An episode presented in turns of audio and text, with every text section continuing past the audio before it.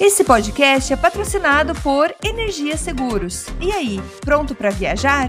Inclua tranquilidade e segurança contratando um seguro viagem no site www.goenergia.ca.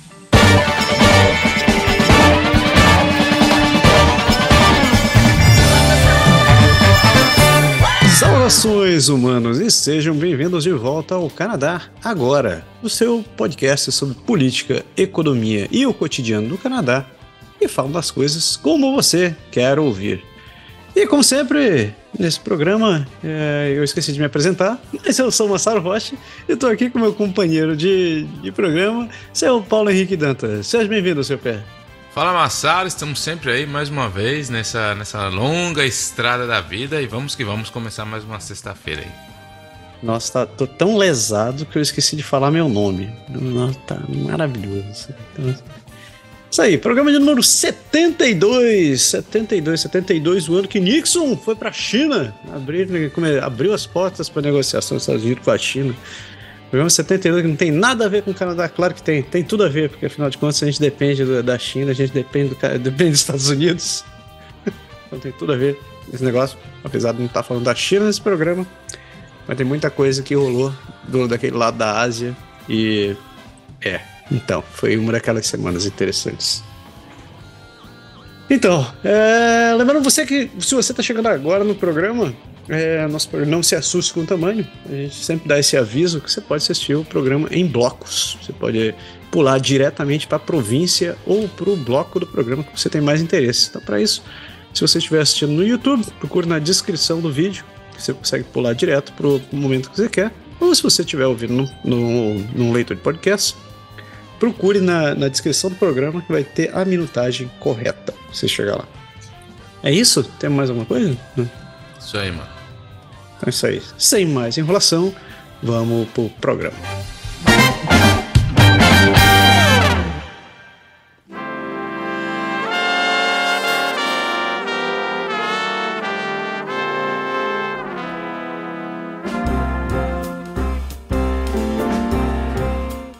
Amare usque ademare. Né? Lembra do Canadá. Canadá, essa grande nação, esse grande norte, esse grande bloco de gelo que a gente está tá morando. Você viu que vai esquentar? Diz que outubro vai ficar, vai fazer verão? Mano, eu só sei de uma coisa que tá zoada essa parada. Se o verão chegar agora, que tá tudo acabando, mano, eu nem sei o que vai ser da minha. da, da próxima temporada da Cabana Açúcar, mas continua assim. tá difícil, tá secando no Amazonas, tá. Eu tava vendo que, que tá inundado em Nova York, velho. Choveu tanto, tá inundado. E essa chuva tá vindo pra cá daqui a pouco. Mas, enfim. Mas aqui estamos falando de Canadá, vamos começar sobre as notícias do país, começando sempre pelo giro federal.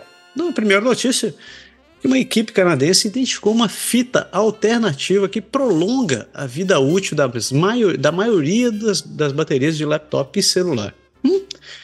Uma equipe de pesquisadores canadenses descobriu uma nova maneira de prolongar a vida útil dos laptops e celulares após descobrir um efeito de drenagem de energia no ano passado. A solução? Uma fita diferente. As baterias típicas de laptop e celulares usam pequenas peças de fita feitas de poliéster teref, tereftalato, também conhecido como PET, uma resina sintética para segurar seus componentes juntinhos. A equipe da Universidade Dalhousie, em Halifax, determinou em novembro do ano passado que esse tipo de plástico pode se dissolver devido a uma reação química na bateria, causando sua, de sua descarga sem enviar corrente elétrica, um processo chamado de autodescarga.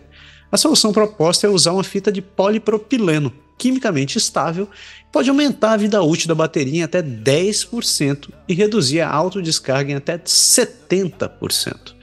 Um professor da Universidade de Dalhousie elogiou a descoberta, afirmando que a fita é, tem sido um é, afirmando que a fita dissolvendo tem sido um problema muito grave e enorme e trocar para o polipropileno vai fazer uma grande diferença. Tá aí, só vai economizar na bateria, economizar, aumentar a vida útil do seu computador, né? do celular também. Coisa super importante nos dias de hoje. É, todo mundo depende dessas coisas. Então. O, o Master vai dominar o mundo. Investigação federal de reclamações de funcionários sobre o Fundo Verde de bilhões de dólares agora está concluída. O governo federal agora tem os resultados de uma investigação que lançou em uma agência federal responsável por financiar tecnologia verde de estágio inicial, uma agência que tem sido alvo de reclamações de funcionários sobre centenas de milhões de dólares pagos ao setor de tecnologia verde. O relatório final, elaborado por uma empresa externa, será apresentado em breve ao ministro de Indústrias, François Philippe Champagne responsável pelo financiamento e acompanhamento da sustentabilidade, development e tecnologia do Canadá. O governo tornará as medidas necessárias para responder os achados da investigação. É, e o, o, o Sustainability, o Development Tecnologia, o governo o, tem como foco pequenas e médias empresas e tem um orçamento de 1 bilhão de dólares para gastar entre 2021 e 2026. Uma pequena equipe de ex-funcionários fez uma queixa formal às autoridades federais sobre a gestão da agência. O relatório deve ser tornado público em breve. Então, é, é interessante porque sabe, tem sempre nego é, fazendo pedindo é, subvenção para energias verdes, não sei o que, tal, tal, tal. E as pessoas têm se perguntado muitas vezes até que ponto o, dinheiro tem sido bem usado. E interessante que o governo sempre vem com esse papo de usar uma empresa externa, tal, tal, tal, tal, tal. mas muita coisa ainda vai ser, muito mato vai sair desse. De, muito coelho vai sair desse mato ainda. É, mas como se já não bastasse, como se as coisas não estivessem pegando fogo o suficiente. Então, um ex-chefe do Recursos Humanos do, do, das Forças Armadas se declara inocente de acusação relacionada a suposto relacionamento inapropriado. Quanto condicional. O antigo chefe de Relações Humanas das Forças Armadas, o Tenente-General Stephen Whelan, se negou culpa, se negou de ser, meu Deus, se negou culpado de um crime de serviço relacionado a uma relação inapropriada com um subordinado ele é acusado de ter alterado o relatório de avaliação de desempenho de uma membra militar com base em um motivo ou consideração inadequados em junho de 2011 em Jerusalém. O advogado do tenente-coronel afirmou que ele é uma vítima da política e que a liderança militar está afogada em alegações de má conduta sexual e está tentando agradar o gabinete do primeiro-ministro. O julgamento de, de Welland começou na segunda-feira e deve durar duas semanas. Eita! Agora tá todo mundo jogando no colo, porque sabe como é, né? Cavalo morto, todo mundo quer bater. E já teve aqueles casos lá que, que o, a antiga ministra do, do Exército aí, ela já estava reclamando que ela queria que esses caras respondessem em, em, em condições civis, não na, na, na, na justiça militar, porque a gente sabe todo, cada dia que passa o número de escândalo que aconteceu lá e agora tá todo mundo aí com a tentando proteger o que tá atrás aí. Para não falar outra coisa. É, é. A próxima é para você, Pedro. Calculei de propósito para chegar nesse momento. Esse foi calculado. Mas vamos lá, mano. Vamos lá, porque tem. A Rússia, ela, a Rússia critica o Canadá pela recepção ultrajante, foi ultrajante no parlamento ao ucraniano que serviu na unidade nazista. O Kremlin disse na segunda-feira que era escandaloso que um ucraniano que serviu em uma das unidades da Waffen-SS de Adolf Hitler durante a Segunda Guerra Mundial tivesse sido apresentado ao parlamento do Canadá na semana passada como um herói. O porta-voz do Kremlin, Dmitry Peskov, disse que o episódio mostrou um descuido desconsiderado pela verdade histórica e que a memória dos crimes nazistas deve ser preservada. O caso foi usado pelo presidente russo Vladimir Putin para promover a narrativa de que ele enviou seu exército à Ucrânia no ano passado para desmilitarizar e desnazificar o país. Então, cara, por onde começar, velho, esse elefante? Vamos lá. Porque, primeiro, cara, isso daí, cara, foi. Isso aí foi. Não acabou ainda, mas esse está sendo o Anos Horribilis do Trudeau. Isso não é o que vocês estão pensando. O Anos Horribilis está sendo um ano horrível em latim, tá? Tô usando meu latim, mas poderia ser usado por outra coisa para ele também. Primeiro, a gente já viu que a imagem do Canadá na geopolítica tá horrível. Para quem não lembra, a gente fazia um histórico curto, curto, bem curtinho. Teve a morte da rainha. E aí, o que, que pegaram o Trudeau fazendo? O Trudeau vai lá no hall do hotel, se coloca com um cara aqui do Quebec que é um pianista e começa a cantar. Ele canta uma pra cá e ele fica. E todo mundo falando, você foi lá pra morte da rainha pra fazer aquele showzinho ridículo. Ficou mal a cara do país lá. Depois teve a questão da Índia. Teve a questão da ingerência na China. Teve a questão do Haiti que não quis nem saber do Canadá para ajudar em nada.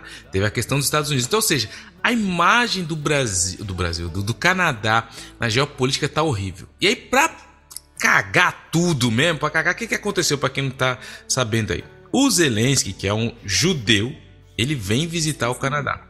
E aí, cara, para ele visitar o Canadá, o interessante é que, não sei se você assistiu, eu assisti a cobertura, cara, com ele, cara, tinha uns 50 carros acompanhando ele. Tinha um carro que parecia um tanque que era pra.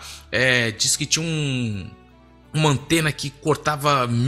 Uma, meu, a mais alta tecnologia de ponta para proteger o cara, todo mundo sabe o motivo. Aí os caras levam o cara no congresso, lá na, no meio da Assembleia.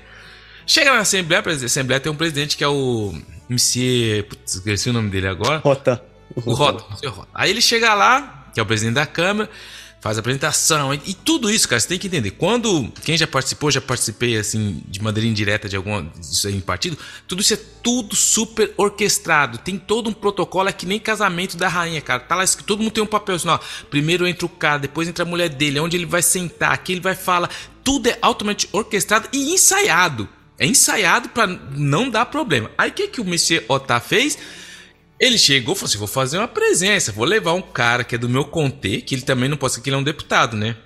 O presidente da Câmara é um deputado. Ele levou um cara do meu contê, o cara é um herói. Aí no meio lá tá lá o Zelensky, tá lá o Trudeau, todo mundo. Ele falou, tal, tudo. Falou, ah, eu queria. Aí o, o tá começando a falar, eu queria inclusive agradecer um cidadão da minha circunscrição, que é um herói ucraniano, um herói canadense. Levanta, tiozinho. Aí o tiozinho levanta, tiozinho 90 e poucos anos, aí todo mundo aplaudindo o Zelensky, tal, tal, tal.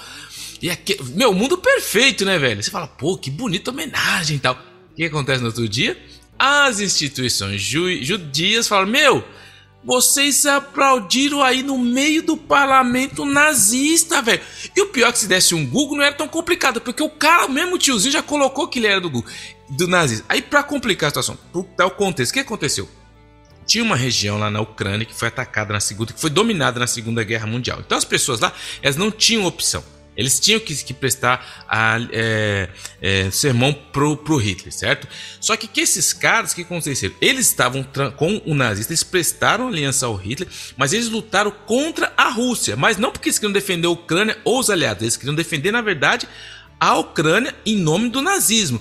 Só que esses caras, eles estavam com os nazistas, eles estavam aderindo à ideologia nazista. Eles não tinham nem opção, porque a, a nazista chegou lá Falou, vocês vão tacar a gente, vocês estão mortos. O cara falou, então nós tá com vocês, mano. Nós não quer morrer, nós vamos estar com vocês, nós vamos até os russos.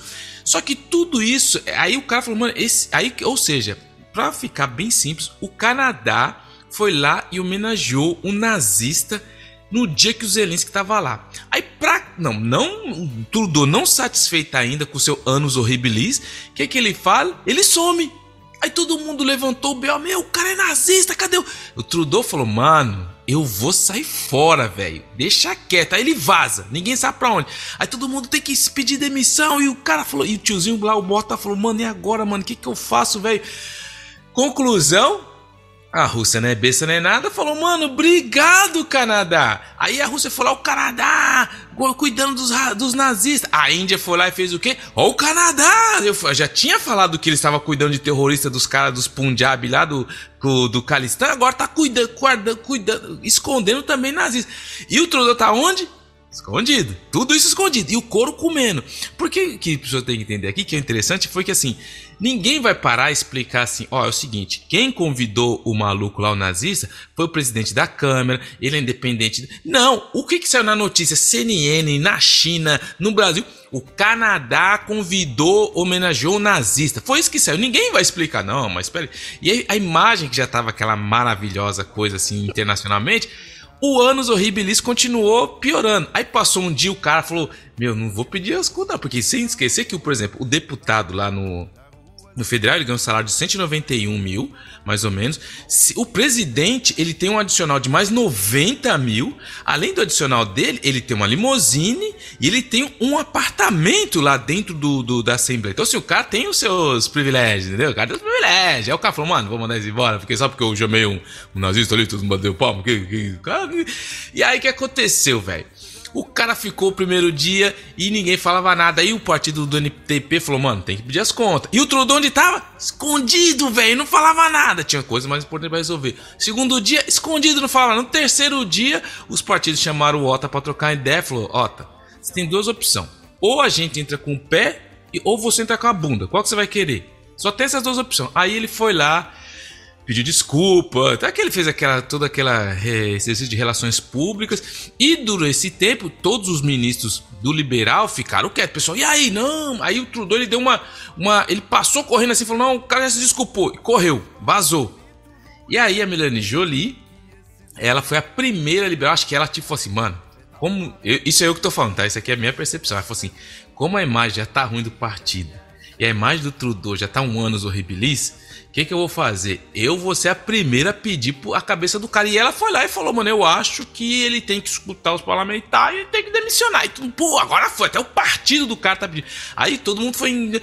Aí depois de cinco dias, cinco dias depois de toda essa caracada, quem apareceu? O Trudeau. Aí ele falou, então, gente, queria me desculpar, entendeu? E aí o dia que ele apareceu, mano, foi o bicho pegou. Eu assisti a, a sessão lá na câmera lá.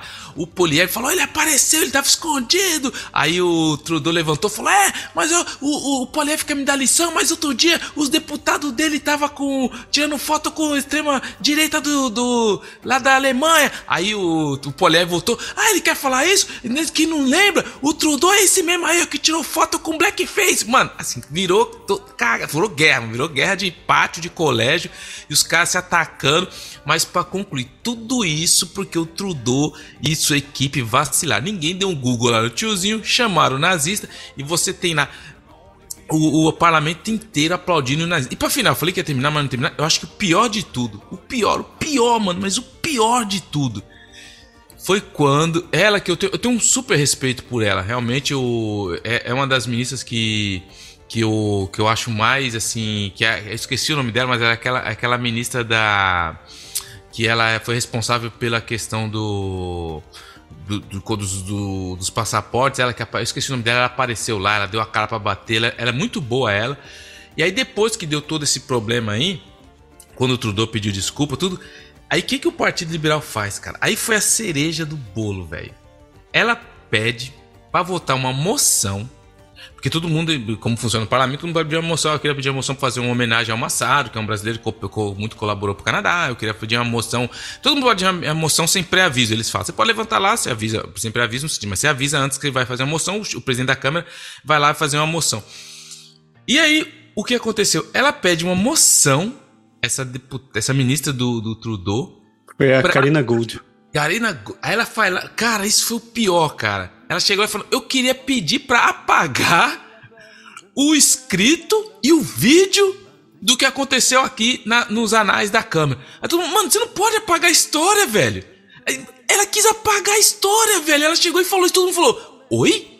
Como assim? Ela foi lá e ela leu, queria pedir, colocar essa moção para apagar o vídeo do dia que apagou dos anais da câmera. Mano, o mundo já tem essa imagem. O mundo tem a imagem lá, o Canadá aplaudindo o nazista. Mano, Velho, anos horribles trudoístes. É isso que. Mano, parei, parei, parei, já falei demais.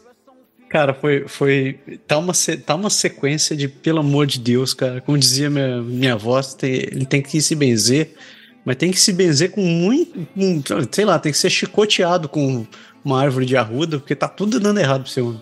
Nossa, cara. Essa foi a gota da. Eu até vi. Quando, quando eu vi, eu acordei e foi um, um, um, seguidor nosso lá, foi, foi no Twitter e disse: Vocês vão falar nada do, do, do Canadá tá, tá batendo palma pra nazista? Aí eu pensei assim, pô, mas eu, eu só sei que o Zelensky tá aqui. Será que rolou alguma coisa e eu perdi? E eu pensei, pô, mas o cara é tão gente boa, por que ele tá chamando o Zelensky de nazista? Aí, cara, foi durante o dia, o dia tava muito corrido para mim. Depois que eu fui, fui, fui ver as notícias, que eu fui entender o, a situação. Meu irmão, puta, velho. Quando eu vi, assim, ah, não. Ah, agora, agora é esperar. Eu tava esperando assim. Porque foi, foi a BBC, aí o Guardian, a CNN, a Folha de São Paulo, até o Liberal, o jornal lá de Belém, publicou esse negócio. E foi assim, eu, pelo amor de Deus. Aí eu tava esperando, contando os minutos, né? É agora que o, o Poliev vai pedir a cabeça do, do Justin. É agora. Eu tô esperando agora. E nada, e nada, e nada. Daí ele solta aquela, aí vai, descasca o verbo em cima do Justin. Aí eu falei, bom, agora acabou. Morreu. Morreu, vai pedir o voto de desconfiança, acabou de vez. Tá lá ainda, velho. Eu não sei o, o, o que, que você. Me diga você que tá dentro do partido, sabe dos pormenores da história. O que que, o que, que os conservadores estão esperando ainda para tentar. para acabar com isso? É pra, é pra chegar. A ideia. Eu sei que vocês já estão na vantagem, né, cara? Estão correndo na vantagem.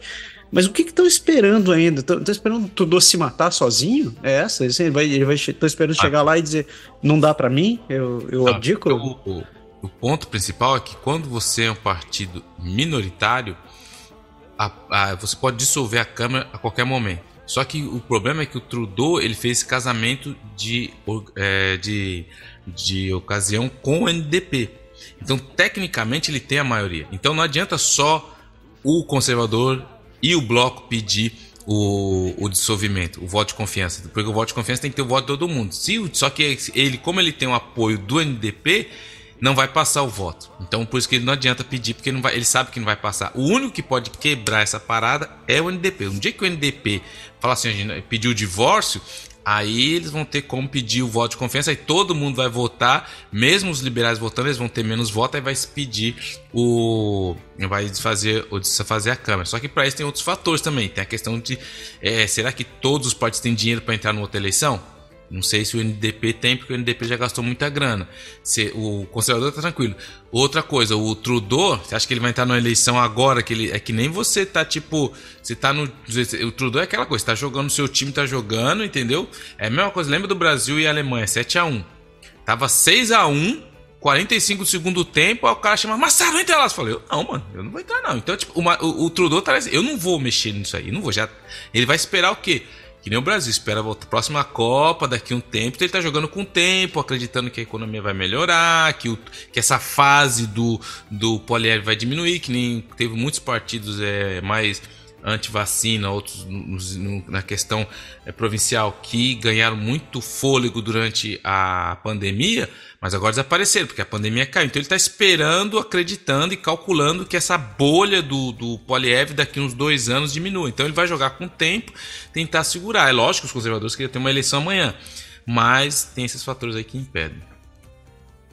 Tá bom, fica aí, mas mais um prego no pobre do, caixão do, caixão do Justin. Também, cara. Feliz Trudoistes. Cara, até, até, até minha mãe ter, ter sido capaz de encontrar a pessoa e dar um Google rápido para ver quem era a pessoa. Não sei quem, quem comeu. Ah, isso tem que entrar pra história como o, o, maior, a maior pisada na bola. Esse daí viu o seguinte: viu um caminhão vindo de, ba de banana. É. Ele esperou o caminhão se parar, ele parou, descascou tudo Aí veio, pegou distância e veio correndo. Isso foi isso que rolou, velho. Eu, eu, só acho que os, os, os astros estão alinhados pra ele sair fora e só ele que não entendeu ainda, mano. Não dá, mano. Cara, nossa, mãe. Eu Depois acho que, que ele, eu acho que foi aí que tudo desenrolou. Nossa. Continuando nas notícias federais, porque não pode ficar ruim, pode sim que eu acho que foi mais um. Isso foi, um, foi menor, muito menor comparado com a, com, a, com a, tragédia da semana passada. Mas o Canadá nomeou um novo embaixador na Armênia em meio às tensões de Nagorno-Karabakh. O governo do Trudeau nomeou um embaixador para uma nova embaixada na Armênia, o Andrew Turner, que é um diplomata de carreira. O Canadá está tentando formar laços mais próximos com países que se, se afastam da órbita russa. O Turner tem experiência principalmente em postagem no Oriente Médio, mas também ajudou a moldar a resposta de Ottawa às tensões entre a Armênia e o Azerbaijão. O Canadá tem uma grande diáspora armênia e os liberais têm feito questão de levantar questões relacionadas à Armênia na Câmara dos Comuns. Em junho de 2022, o ministro de Relações Exteriores, a ministra de Relações Exteriores, a Melanie Joly, anunciou que o Canadá ia abrir essa nova embaixada. E o, emba o, embaixador do Canadá nas Nações Unidas, o Rob Bray, disse que o Azerbaijão pode estar realizando uma limpeza étnica de armênios em sua região de Nagorno-Karabakh. A Melanie também emitiu um comunicado pedindo ao Azerbaijão para parar de escalar as tensões. O Canadá não tem atualmente uma embaixada em nenhum dos países por questões do no Azerbaijão sendo tratado por diplomatas postado na Turquia e um consulado aberto na Armênia no ano passado, que relata a diplomatas em Moscou. A gente sabe que a situação escalou demais ali na Armênia e agora eu acho que não tem nem mais o que o Andrew Turner fazer lá. Não, não acompanhei as notícias, mas eu acho que uh, o apontamento dele não vai nem para frente. O que, que, você acha? Não, cara, ali é complicado, tá tendo um, o êxito tá enorme, já saiu, as pessoas estão fugindo, tá, já, já entrou no, no, quesito de genocídio mesmo, de caras estão querendo destruir a cultura deles e tá muito feia é, as imagens que tem de quilômetros de pessoas fugindo do país porque estão realmente num momento bem difícil. Eu não sei o que vai fazer colocar uma embalagem, nomear alguém lá e mudar alguma coisa. Na verdade, não vai mudar em nada, a não ser que seja para tentar ajudar uh, algum canadense que esteja lá tentando sair, porque ali a, a vaca já foi pro brejo faz tempo. É. Caramba, você, Sim, frente. você calculou mesmo essas, essas paradas pra mim hoje, mano. Continua. Você viu? Hoje tá de propósito, velho. Vendo, mano. E continuando aqui, o, o Anos Horribilis do Trudeauistes, ministro da Educação da Polônia diz que tomou medidas para extraditar Iroslav Unka. Para quem não sabe, Iroslav Unka é o nazista que a gente estava falando na notícia anterior. O ministro da Educação da Polônia Przemysław Zvanek anunciou que tomou medidas para extraditar Iroslav Unka, um ucraniano canadense de 98 anos que serviu na formação da SS Galizien durante a Segunda Guerra Mundial. Devido aos acontecimentos escandalosos no parlamento canadense, onde Unka foi homenageado na presença do presidente Zelensky, que é um judeu, o ministro Zarnek decidiu tomar a medida para extraditá-lo para a Polônia. Qualquer decisão de extradição deve ser acordada entre o Canadá e a Polônia e executada de acordo com a lei. O ministro da Justiça, Arif Virani, disse que ninguém do governo polonês o contatou sobre a extradição. E aí que é interessante que, primeiro, cara, eu fico imaginando agora duas coisas. A família do Siroslav Unka, porque segundo o, o que eu li, o que eu vi, foi o filho dele que recomendou pro, pro ministro lá. E lá, quando você viu, você via a família do cara toda lá, tava o filho, ele. Então, assim, o vizinho que não sabia, agora fala, pô, mano, tiozinho, velho, mó nazista zoado. Então, quer dizer, primeiro já tem essa questão que todo mundo vai saber que o seu pai, o seu avô, é um nazista que lutou do lado do Hitler. Já já cagou. Segundo, velho, é que o ministro polonês aí até entendo querendo fazer uma média, mas primeiro, o cara tem 98 anos. Para você extraditar o cara, e tudo bem, a gente vai entender que estamos falando de países que têm um Estado de Direito, que a lei funciona. Para você criar um processo, você tem que ter testemunhas, tem que ter acusação. Cara, quem vai ter testemunha? O, ca o cara, só o cara tem 98 anos, entendeu? Só o cara. Ou seja, quem você vai achar lá para falar, não, vem testemunhar que se lembra que você. Então, assim, tecnicamente é uma coisa, mas praticamente, cara, é praticamente é quase impossível. Já aconteceu casos de extradição de pessoas mais velhas e tal, mas mas você vai extraditar um cara, vai começar o processo de extradição, vai demorar uns 3, 4 anos para extraditar. Quando esse cara, se acontecer, ele vai estar tá com. Ou seja, já vai ter ido pro vinagre faz tempo. Então, assim, ele tentou aí, eu vi, ele pôs no Twitter lá, fez uma vez, mas eu acho mais uma recuperação política do que algo, algo realmente pragmático. Porque, levando em consideração todos os quesitos que eu falei aí, não vai ver enfrentar a lei nunca. É, pois é. Pois, cara, mas que coisa. Eu tava. Ah. Vamos, vamos, já, eu acho que já batemos demais. Vamos, vamos pra frente. ah, falando de dinheiro, né? Porque o governo aumentou o limite dos títulos hipotecários em 20 bilhões de dólares para estimular a construção de aluguéis. O deputado do Premier e, o, e a ministra de Finanças, Chrystia Freeland, e o ministro da Habitação, Infraestrutura e Comunidades, o Sean Fraser, esperam que o, anúncio da terça-feira aumente a construção de unidade de aluguel em 30 mil por ano. O governo federal está disponibilizando 20 bilhões de dólares em financiamento adicional para desenvolvedores que desejam construir unidades de aluguel. O ministro das Finanças, a ministra da Finanças, Chrystia Freeland, anunciou que o governo vai aumentar o limite anual do programa Canada Mortgage Bond de 40 bilhões para 60 bilhões. Os títulos hipotecários são vendidos pela Corporação de Hipotecas e Habitações do Canadá, também conhecida como a CMHC.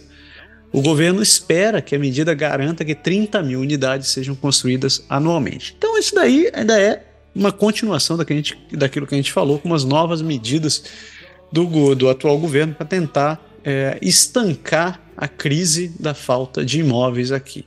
Então, É, mas a gente já discutiu essa história e, e já falou que é, vários motivos pelos quais as incorporadoras não vão estar interessadas em investir nisso daí, mesmo que eles, que eles tenham que pagar multa, eles acabam. Um, uma das razões, né, é que mesmo que eles tenham que pagar multa para construir, por não estarem construindo imóveis é, a preços acessíveis, o lucro que eles vão ter vendendo um imóvel ajuda a pagar a multa e muito mais. Então, é, a, primeiro, a primeiro vez isso daí poderia estar sendo uma boa notícia, mas a, a realidade e o mercado parece estar ditando exatamente o contrário, né? Isso é mais, para mim, é mais uma medida do governo tentando desesperadamente mudar o assunto aí, do mesmo jeito que eles convocaram as grandes empresas de alimento para fazer alguma coisa até o dia das ações de graça, mas na prática não é bem assim que funciona. Tô esperando meu vale peru ainda. Uhum, é nessa. Ottawa divulga novo código de conduta da inteligência artificial para empresas canadenses. O governo federal lançou um código de conduta voluntário para o uso de sistemas avançados de inteligência artificial gerativa no Canadá, que inclui compromissos de transparência e evitar certos viés. O Ministério da Indústria o ministro da Indústria François Philippe Champagne disse que o código complementará a legislação em trâmite no parlamento, a Lei C27, e promoverá o desenvolvimento seguro de sistemas de inteligência artificial no Canadá. Entre as 12 empresas grupo que, e grupos que concordaram em assinar o código de conduta voluntária estão a BlackBerry, OpenText, Telos e o Conselho Canadense de Inovadores que representa mais de 100 empresas de startup no Canadá. O código de conduta compromete os signatários a apoiar o desenvolvimento de um ecossistema de inteligência artificial robusto e responsável no Canadá, contribuir para o desenvolvimento de padrões, compartilhar informações e colaborar com os pesquisadores. Além disso, eles concordam em implementar sistemas de gerenciamento de riscos apropriados prote e proteger contra ataques cibernéticos e comprometer-se com supervisão e monitoramento humano após sua implementação. Tudo isso na prática é muito bonito, mas quando você vem com esse papo que é um código de conduta voluntária, eu tenho minhas dúvidas, principalmente que, como a gente sabe, essa questão de patente, segredos de, de algoritmos, é, na hora que eles tiverem que realmente fazer o que eles querem, eles vão fazer. Acho que isso daí, para mim, não, não, acompanha a velocidade do mercado, não. Pois é, e essa é a minha preocupação, porque a gente sabe que a tecnologia, é, junto com o mercado, né, eu acho que a tecnologia ainda anda mais rápido do que o mercado e às vezes nem o mercado consegue acompanhar para poder tirar proveito da tecnologia. Imagine a legislação, né? Hum. Então, eu, uh, eu, eu, sou, eu sou favorável, eu acredito que deve ter algum tipo de regulação em, em, em relação à utilização de, de inteligência artificial, porque é, ou um certo controle, alguma coisa que ajude a, a, a poder criar um certo padrão ou uma, um certo sistema de, de, de, de, controle ético em relação ao que está sendo feito. Porque é, se hoje, da maneira que está, com fazendo esses programas porcaria que a gente chama de inteligência artificial hoje em dia, a gente já consegue manipular massas de maneira ensandecida Imagina a hora que a gente realmente começar a dizer que, essa tecnologia começar a ficar realmente popular. Acho que é, já vem vários casos de que eu venho, eu venho falando nessa semana, né? Vários casos de como, por exemplo, uh, a, a, possibilidade de você pegar a foto de uma criança hoje extrapolar como ela vai ficar mais velha e utilizar essa imagem como como uma identidade de alguém para poder se passar por essas pessoas já são realidade. Já tem, já tem casos fazendo isso daí. Isso é uma te tecnologia bem bobinha. Né? Imagina a hora que a gente começar a realmente fazer é, programas mais, mais evoluídos, isso está acontecendo todo dia, e programas que consigam personificar uma, uma alguém, né? que consigam realmente tomar a identidade de alguém e que consigam é, usar isso daí ao favor de uma companhia, ou de um indivíduo, ou de um grupo político, ou de whatever. Né? Você consegue, você, você, consegue, até você conseguir provar que, como é que minha avó dizia, que focinho de porco não é tomada, é, o estrago já está feito. Né? Então, mas é com você, eu acho que é bonito, é legal, mas eu acho que vai ser, vai ser, a gente vai ter muito estrago antes de começar a ter alguma coisa efetiva. Uh, ainda aqui nas notícias federais, tá lá, a gente falou dele agora há pouco, mas o, o NDP e o Bloco Quebecois pedem sanções ao Azerbaijão após o ataque à antiga região separatista. Né? O militante do NDP e do Bloco Quebecois pediram ao governo Trudeau para impor sanções ao Azerbaijão em resposta à incursão militar no Nagorno-Karabakh na semana passada, que forçou cerca de 30 mil armênios étnicos a fugirem para a Armênia vizinha. O governo deve considerar sanções para pessoas e entidades azerbaijanas responsáveis por violações à lei internacional e abuso de direitos humanos na região. O Bloco Quebecois também apoiou a ideia das sanções. O governo canadense disse que está acompanhando de perto a situação e chamou o Azerbaijão para parar as hostilidades. Cerca de um quarto dos armênios étnicos que, consider que consideram Nagorno-Karabakh sua terra ancestral já fugiram da região desde a semana passada. O embaixador, o embaixador do Canadá na Armênia foi nomeado e o governo canadense se comprometeu a enviar dois especialistas para a missão de paz europeia na Armênia. O governo azerbaijano reagiu às declarações dos parlamentares dizendo que qualquer interferência em suas ações seria contraproducente para estabelecer a paz na região. Um, a gente já falou agora há pouco, né? O governo também está tentando mandar um embaixador para lá. Uh, eu não sei, eu, eu, acho que essas sanções já não têm. Bom, a gente já viu que mesmo contra a Rússia essas sanções já não estão surtindo efeito algum. Imagine o, Canadá na atual situação, se vai ter alguma coisa. Eu acho que é só uma, um posicionamento político mesmo para dizer, ó, oh, estamos contra e tarará, tarará. Mas um, o que eu queria deixar é que se vocês não viram o xadrez verbal da semana passada, eu recomendo fortemente, vocês têm, escutem, é o programa número 351. O Felipe, o Felipe e o Matias, é, além, da, a, além da Silvia, além da Silvia, eles receberam é, receberam uh, eu esqueci o nome dele receberam um, um, colega deles que também falou bastante sobre a, a questão na Armênia. É, foi uma, um papo muito legal que eu não vou ficar repetindo aqui. Eu sugiro que vocês escutam, é, escutem o programa da semana passada. Foi muito legal. Então é, eu recomendo que vocês deem uma escutada. Heitor, lembrei. O, o professor Heitor Loureiro ficou falando bastante sobre a questão da Armênia e do, da, do Azerbaijão. Então escutem lá que tá excelente a, a, apresentação dele e a contextualização que ele fez. É algo a acrescentar, meu querido? Voto com o relator, isso aí. então, avançamos pauta. Avançamos a pauta. Enter Entertainment, Entertainment Tonight, Canadá, terminará após 18 temporadas. Para quem não conhece, o ET é um canal de fofocas aqui de celebridades do Canadá.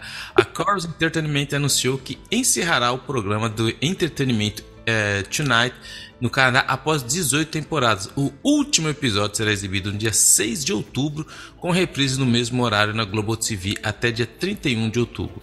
O cancelamento não afetará a obrigação da, da empresa de produzir conteúdos canadenses de acordo com as regras estabelecidas pelo CRTC. O programa tem sido apresentado é, pela personalidade de mídia canadense Cherry Hickey desde o lançamento, com aparições regulares de repórteres de entretenimento, incluindo Sanjita Patel, Carlos Bustamante, Kesher Chanté e Morgan Hoffman. A saída do AT Canadá ocorre durante uma grande mudança na indústria, pois os publicitários lutam para encontrar meios de entretenimento que possam destacar artistas e projetos emergentes canadenses. Então, para quem acompanhava, eu nunca vi esse canal, mas eu via passando toda vez que ter um um gala, alguma coisa, tinha alguma coisa de. É o canal que cobre todo esse tipo de é, eventos, de Oscar, é, tudo passava lá, mas não estava no meu zona, minha zona de interesse. Então, too late. Too bad. Nem eu. Esse é o meu programa do Wagner Montes. Pra mim não. Wagner Montes ainda existe? Não era Wagner Montes, esqueci. Lão Lobo? Sei lá, esqueci. Era um desses fofoqueiros que tinha Eu lembro dele, é fofoqueiro. Esse eu lembro. Premier diz que Ottawa prometeu mudanças na lei de espionagem do Canadá. O premier da, da, de British Columbia, David Ebb, disse que que foi assegurado pelo governo federal de que mudanças legislativas estão chegando para permitir que a agência de espionagem do Canadá compartilhe mais da sua inteligência com líderes provinciais. Por lei, o Serviço de Inteligência de Segurança do Canadá não pode compartilhar sua informação altamente guardada por ninguém fora do governo federal. O que é, segundo o Premier, irritante, que está no meio de uma confusão internacional com base em informações de alto segredo. O governo canadense reuniu informações eh, humanas e de sinais de inteligência durante as investigações, incluindo comunicações envolvendo funcionários indianos e, e diplomatas uh, indianos presentes no Canadá. O Conselho de Negócios do Canadá pediu à Ottawa para atualizar a lei do CSIS para que as empresas privadas ameaçadas por inteligência estrangeira saibam que estão em vigor. O diretor do CSIS, o David Vigneault, também pediu mudanças legislativas. Eita, ainda é, isso ainda é, é repercussão do caso do, do daquele líder indiano que foi assassinado aqui, o senhor Nijar. Sobrou, vai sobrar ainda, vai sobrar ainda, isso aí tem coisa a mais ainda. Não, tá, ainda dá pra piorar.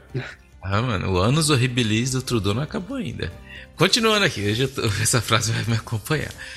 Hyundai e Kia fazem recall de 603 mil veículos no Canadá devido ao risco de incêndio. A Hyundai e a Kia está fazendo recall de mais de 600 veículos é, no Canadá e milhões... 600 mil, velho! 600 mil veículos no Canadá e milhões, muito mais nos Estados Unidos devido a um problema com o módulo de controle do freio antitravamento que pode começar um incêndio.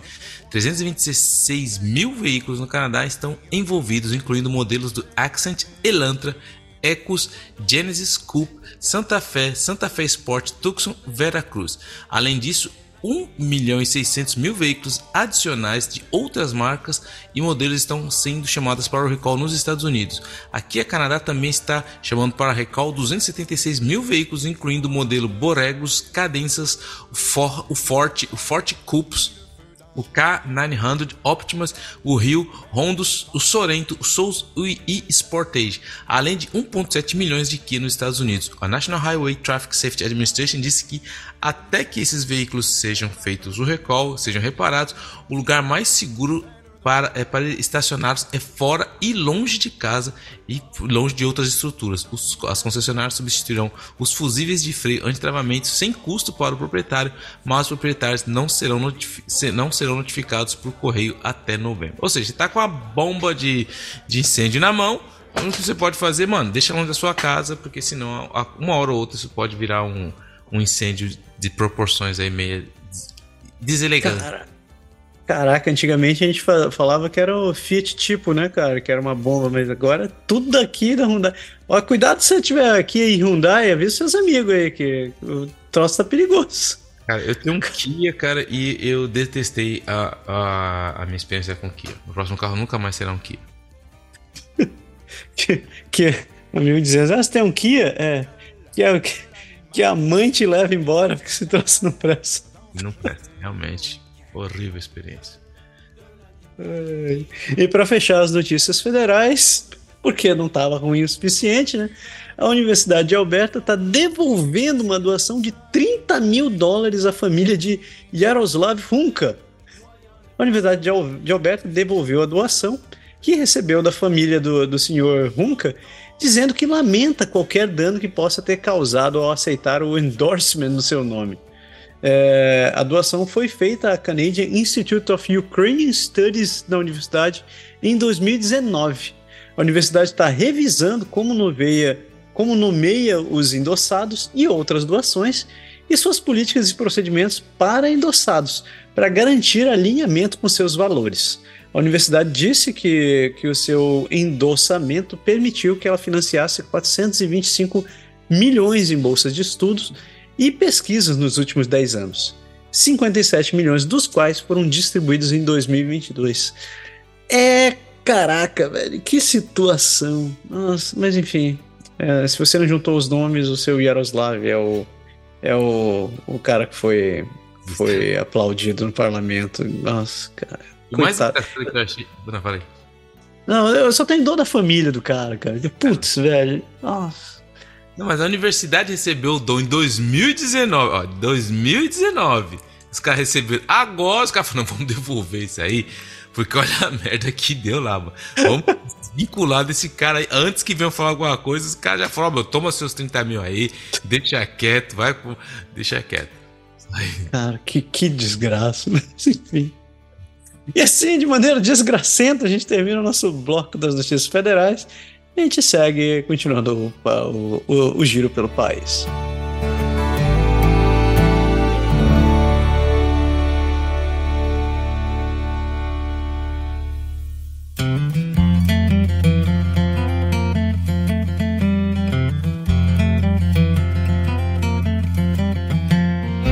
É, começamos a nosso, nosso vol nossa voltinha, dando uma passada rápida nos territórios, parando ali em Yukon, onde uma pesquisa encontra 15 túmulos potenciais no, no antigo local de uma escola residencial.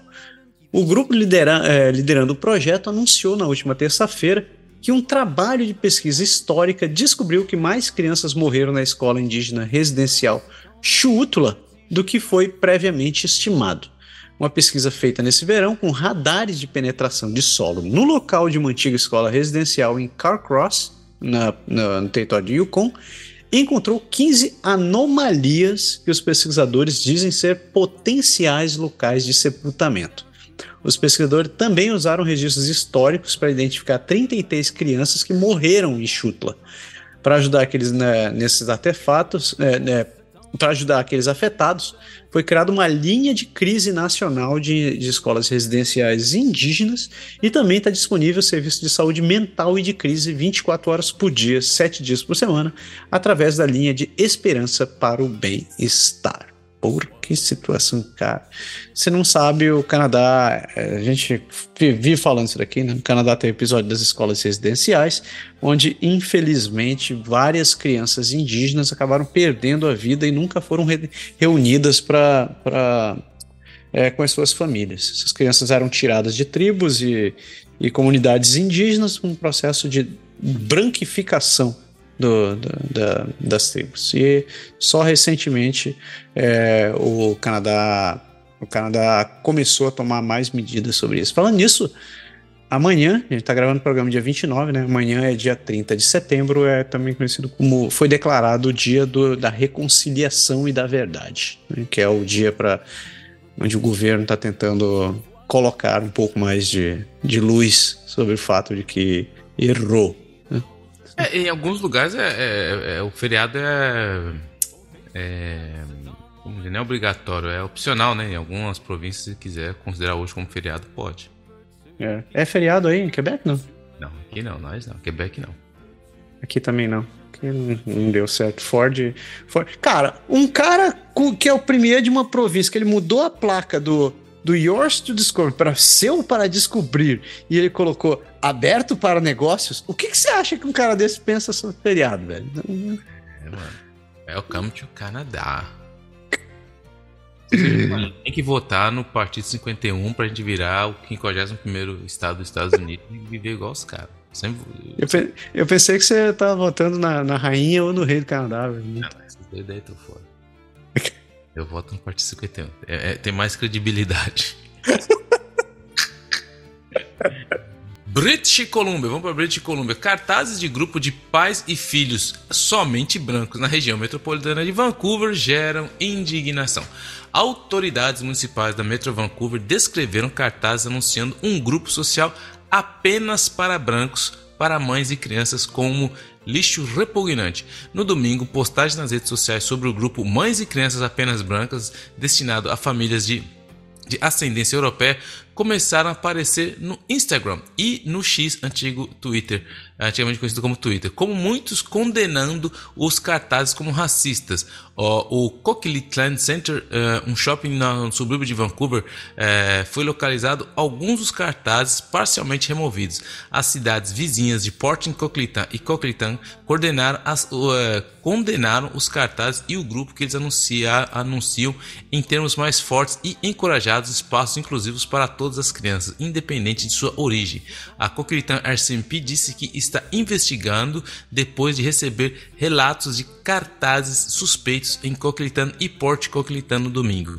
Eles pedem que é, qualquer pessoa com informações sobre os cartazes entre em contato com eles. Interessante, cara, nessa isso tudo é, é, o que a gente fala que às vezes é, é, eu falo muito que o populismo é uma patologia das democracias e quando as pessoas falam assim, por exemplo, a ah, esses Trump da vida, a ah, esses supremacistas brancos que estão na mídia, esse, essa, não, falando do Trump, mas da, da, linha do Trump, populista do Trump, mas há muitas pessoas que são que estão nessas mídias alternativas, que são esses supremacistas brancos, eles têm um discurso muito na linha do aceitável para falar que é o, o, a liberdade de expressão. Mas o problema é que o problema não é o uivo do lobo, mas é justamente a manifestação da matilha, porque esses caras eles nunca vão se é, falar não diretamente, mas a matilha pode fazer isso que a gente vê. Isso é muito perigoso na época que nós estamos vivendo. Esse levante aí, essas pessoas achar que é natural você ser racista, que é natural você ser supremacista, que é natural você atacar outras culturas. Isso é muito perigoso, eu acho. Yeah, yeah, verdade. E eu, eu acompanhei, eu fui acordado com essa notícia quando eu estava acompanhando. Cara, é realmente doentio o, o, o grupo. Eu fiz utilizando de recursos de segurança que mascaram todo o meu ambiente. Eu entrei nesse, nesse grupo aí. E, velho, é, é repugnante, eu vou te dizer. A entrada do grupo já, tá, já, tem, já tem um link para um site lá de. É, eu não vou nem compartilhar aqui, mas é, é um grupo de canadenses brancos. Cara, é, é repugnante o que os caras fazem. Não tenho, não tenho, não tenho outra palavra para descrever isso daí. Mas é ridículo que ainda tem um negócio desse. Seguindo em frente, é, um comício pró-calistão e anti-Índia atrai manifestantes e policiais no centro de Vancouver. Cerca de 75 pessoas se reuniram na segunda-feira em frente ao Consulado Geral da Índia, em Vancouver, para protestar contra a suposta participação do governo indiano na morte do ativista Sikh canadense Hardeep, Hardeep Singh Nijjar. O Nijjar, como a gente já falou, né, era um líder da, na luta pela criação do estado Sikh na Índia, chamado de Calistão. O protesto foi organizado por vários grupos, incluindo os Sikhs for Justice, um grupo com sede nos Estados Unidos que defende a independência do Calistão. Os protestos também foram realizados em Toronto e Ottawa, onde cerca de 70 pessoas demonstraram na frente da comissão de alto nível da Índia, exigindo a colaboração do governo indiano na investigação da morte do Sr. Nijjar. A Índia rejeitou veemente as alegações do Trudeau de que foi responsável pela morte de Nijjar, chamando-as de absurdas e politicamente motivadas. Nenhuma prisão foi feita na morte de Nijjar e as autoridades dizem que a investigação está em andamento. Bah, senhor. Bom, acho que não tem mais o que a gente falar, né? Isso aí já é um assunto mais, mais, mais bem, bem repercutido aqui. É, eu sei que várias, teve várias dessas manifestações pelo país e, como a gente falou, a comunidade Sikh é uma minoria na Índia, mas essa minoria é metade da população do Canadá. Enfim. É, isso ainda vai ter, vai, ter muita coisa para rolar, um? que a gente falou que muitos parlamentares aqui no Canadá, no, federal, são Sikh. Então, eles, isso aí não vai ser uma história que vão esquecer tão simplesmente. Mas vamos lá. O, o, o próprio líder do NDP, por sinal, né? por sinal. Município acaba com a proibição de 36 anos de uma loja de tatuagem. A Câmara Municipal do Condado de Langley votou para reverter uma lei de 1987 que proibia salões de tatuagem na cidade. Estamos em 2023, né, gente? A mudança foi motivada por Avnet Kaur Shahal, que possui um salão de beleza na área de Aldergrove que era que queria oferecer o microblading, um procedimento cosmético comum usado para tatuar sobrancelhas. Além disso, ele queria oferecer o serviço para pessoas que perderam seus cabelos após a quimioterapia. O prefeito Eric Woodward não conseguiu apontar o motivo exato da lei 1987, mas disse que a nova Câmara Municipal eleita no outono passado está aberta às mudanças na lei se não houver motivo para que as antigas regras permaneçam. Eita, é o futuro. Eu queria falar, às vezes a gente no Canadá, a gente acha que está no país do futuro, mas tem hora que a gente está em 1987. Cara, eu, eu, digo quando o pessoal fala, ah, no Canadá e tal, é tudo avançado. É a mesma coisa que eu digo quando fala assim, ah, o Japão tudo deve ser tecnológico. Meu querido, tanto no Japão quanto aqui a gente usa fax ainda, velho. Te manda dinheiro pelo correio. cheque, né? Manda um cheque. Manda um cheque cheque pelo correio. Então, enfim, é, não, não, se, não se iludam. Uh, jovem negro de 13 anos que foi tratado como um ladrão em potencial pelo chefe de Vancouver recebeu 27 mil pelo tribunal. Toma! Uma menina negra de 13 anos foi a única trabalhadora de um bar de sucos de Vancouver que foi confrontada sobre falhas no caixa, de acordo com uma decisão do Tribunal de Direitos Humanos de British Columbia. A menina foi premiada com mais de 27 mil dólares em danos por discriminação. O tribunal concluiu que, devido à sua raça e sexo, ela foi submetida a um ambiente de trabalho envenenado em, no, uh, uh, no, na polícia. O encontro deixou a menina em lágrimas e o gerente Nicholas Stone foi ordenado a pagar 25 mil dólares em danos à dignidade, é, além de sentimentos e autoestima da menina, além de 2.496 dólares em salários perdidos e 366 dólares em despesas. Eita boi! É isso aí. Na mesma notícia tem um Bravo campeão e o Good Vibe. Bravo campeão pro cara que, que ocupou sem razão e o Good Vibe pra menina que ganhou 27 mil por causa que o cara é trouxa. Essa é uma primeira, né? Primeira vez que acontece isso. É um, um duplo prêmio numa mesma notícia. Notícia. Seguindo aqui, ó. 2023 é agora oficialmente a temporada de incêndios florestais mais cara e destrutiva já registrada na British Columbia. O incêndio de 2023 oficialmente o mais caro e destrutivo de todos os tempos, de acordo com o Serviço de Incêndios Florestais da Colômbia Britânica. Foram detectados 2.217 incêndios nesse ano, queimando quase 25 mil quilômetros quadrados de árvores, matos e terrenos. Isso torna a temporada de incêndio da Colômbia Britânica a pior de todos os tempos, facilmente superado o recorde anterior que era de 13.540 quilômetros quadrados em 2018. O custo de combater esses incêndios também aumentou significativamente significativamente para aproximadamente 770 milhões de dólares até agora nesse ano, mais do que os 649 milhões gastos em 2017. A maioria dos incêndios desse ano, aproximadamente 71%, foram causados por relâmpagos, enquanto 23% são de origens humana, de acordo com o Serviço de Incêndios. As condições subjacentes de seca tornaram a Colômbia Britânica particularmente suscetível a incêndios florestais nesse ano, pois as condições secas tornaram mais fácil para as chamas se espalharem. Como o clima mais fresco e úmido no outono, a maioria de restrições de evacuações foram levantadas e foram elevadas. Então tá aí, para quem não acredita ainda que o, o, as mudanças climáticas estão afetando, aí ó, o, e, e, essas contas só tendem a crescer, tá bom? 770 milhões de dólares, é muito dinheiro. E você, eu sempre gosto de fazer essas comparações porque deixa em contexto. 25 milhões, 25 é, mil quilômetros quadrados, pessoas, só para vocês terem uma ideia, é metade do estado do Rio de Janeiro. Ou o estado de Sergipe inteiro, se você for do Nordeste. Então é, a gente acabou de queimar metade do Rio de Janeiro. Só em British Columbia. Né? Só em British Columbia. Só, só para colocar em contexto. Saindo de, saindo de British Columbia, a gente pega a Highway 1, sobe as rochosas e vai parar ali em Alberta, enquanto existir rochosas, pelo menos. Porque um banco está em negociações tensas, né? A Premier de Alberta, Daniel Smith, eu tenho uma sobre ela daqui a pouco, quer ouvir os albertanos sobre a possibilidade de criar seu próprio plano de aposentadoria a CBC examinou como isso poderia funcionar e, para sair do, CB, do CPP, que é o Canadian Pension Plan, Pension Plan a, a província deve fornecer benefícios comparáveis aos fornecidos pelo CPP. E a quantidade que a província vai, vai deve receber deve ser determinada por Orwa. Um relatório recém-comissionado divulgou na quinta-feira que afirma que Alberta tem direito a 334 bilhões de dólares do fundo total do CPP, um pouco mais da metade do fundo total estimado. Uma atuária da Universidade Metropolitana de Toronto disse que a negociação deve ser crítica se os ativos do CPP forem divididos.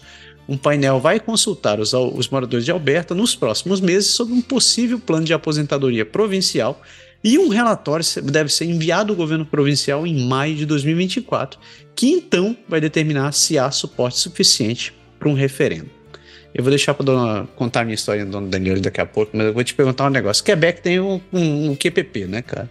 Sim. O então. Fundo de Placement. O Fundo de Placement. Funciona para a província? Eu sei que o fundo é gordinho, né? Mas existem recursos suficientes para a província manter? Então, no Quebec, assim, é, depende muito da maneira que, que eles vão fazer. Não sei qual vai ser, vai ser o exemplo que eles vão tomar mais aqui no Quebec. O Fundo de Placimento do Quebec ele é muito bem gerenciado. É, tanto é que você tem ideia, o CBA, que era a pessoa que cuidava disso daqui, cuidava aqui. Ele saiu daqui, ele foi ser consultor para Freeland e agora ele é o novo chefe da Hidroquebec. Então, assim, ele fez um trabalho muito bom, é muito bem acompanhado, ele tem muita transparência, você sabe quando dá lucro, quando tá dando de lucro. Então, assim, o, é muito bem feito, é muito, muito bem feito e funciona muito bem. Então, você sabe, não é aquela coisa que, ah, um dia, não, o, todo, cada trimestre estão explicando quanto tá dando lucro, quanto que tá se posicionando, se tem alguma coisa, se tem algum investimento que é feito no lugar errado, tá sempre, é muito bem supervisionado, tanto pela mídia quanto pelos, pelas instituições. Então aqui funciona bem. Muito bem. Vamos ver se, a dona, se, se os albertenses vão conseguir chegar no mesmo esquema. Não sei qual ser o modelo dele. Sou eu ou você vai falar da, da nossa primeira favorita? Então, contar a historinha da dona dela, que, é, que é anunciar essa semana que a Alberta ia ter é, vacina, né, pra população, né? Aí foi um. um Dona Daniela foi totalmente contra o negócio de máscara, tomar vacina, obrigatoriedade, fechar lockdown, etc e tal. Aí foi lá um, um repórter, né, ela falando lá, né, fazendo o pronunciamento, ela e a ministra da saúde ali dela. Aí ela, o repórter vai e perguntou: Daniela, uma pergunta. É, ela, aí ela foi tentar tirar o corpo. Não, não, vou passar para a ministra da saúde aqui. Ela disse: Não, não, não, é para a senhora mesmo. Não, não, o que, que é? Eu quero saber se, se a senhora vai tomar vacina. Cara, ficou aquele silêncio assim, uns 5 segundos. Ela.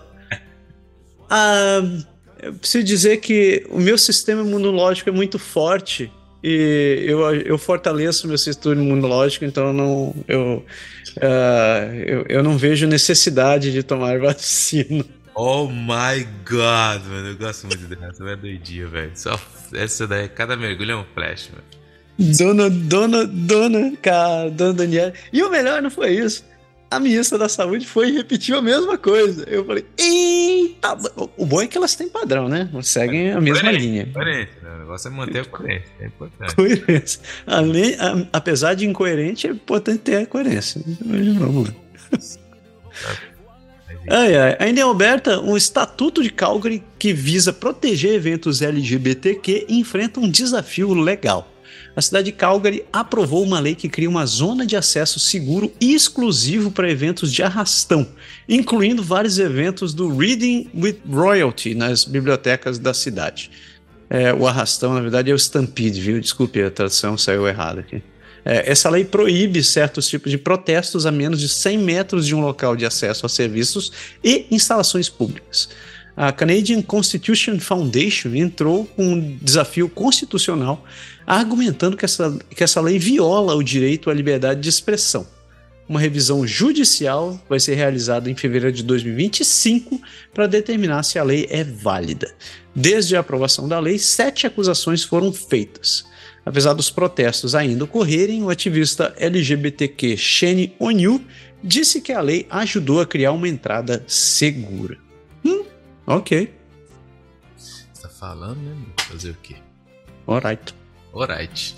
Comunidades indígenas lideram esforço para traçar a história das escolas residenciais. A Sociedade Asimowin Opaspil está investigando crianças que desapareceram enquanto frequentavam a escola residente Blue Kills em Saddle Lake, é, Alberta. Entre 1898 e 1931, o governo federal lançou um programa de financiamento para, para grupos realizarem pesquisas. O governo de Alberta também criou um fundo de 8 milhões de dólares para conceder subvenções para as comunidades indígenas e grupos que realizam pesquisas sobre a morte em escolas residenciais. A Asimowin Opaspil Society negociou com o governo federal para obter 1,1 milhão de dólares para realizar suas pesquisas e também recebeu 6,4 milhões de dólares por quatro anos. A pesquisa usa radar de penetração de solo para detectar anomalias consistentes com sepulturas não marcadas. O Dia Nacional da Verdade e Reconciliação foi designado para reconhecer o legado trágico das escolas residenciais. Ok, continuamos com essa questão da, das escolas residenciais. A gente já falou agora há pouco, né? Mas só lembrando, dia 30 é dia da, da, da verdade e reconciliação. E aí, em Alberta, a última de Alberta, na verdade, essa é interessante, né? Que eu acho que o momento do pêndulo voltou. porque os canadenses migram para Alberta em números recordes. De acordo com o último relatório do Statistics Canada, a população de Alberta continua a aumentar, registrando os maiores ganhos interprovinciais para a província e para qualquer província desde que os dados começaram a ser registrados. O número total de pessoas em Alberta era de 4,7 milhões em 1 de julho, segundo as estimativas anuais divulgadas pela Statistics Canada, cerca de 4% maior que no mesmo período do ano passado, o que significa um aumento de 184.400 pessoas. A migração internacional está impulsionando esse crescimento. O aumento da população está levando as autoridades municipais a se preocuparem com os impactos desse aumento de serviços, como polícia, educação, saúde e infraestrutura. O mercado imobiliário de Calgary também está aumentando devido à migração nacional e internacional. Por que, por que não, né? Porque só o que falta. E o salário, e o, do jeito que tá o preço das casas por aí afora, todo mundo tá indo para Albertinha. Vamos para Albertinha que tá mais baratinha. Mas tem. Você tá indo para lá? Tá indo pra lá, Pé? Não, não tem um couro pra isso não, cara. Meu couro ainda tá muito fino pra aguentar Alberta. Meu couro tá bom pra aguentar o frio do Quebec, mas não tá pronto pro frio de Alberta ainda.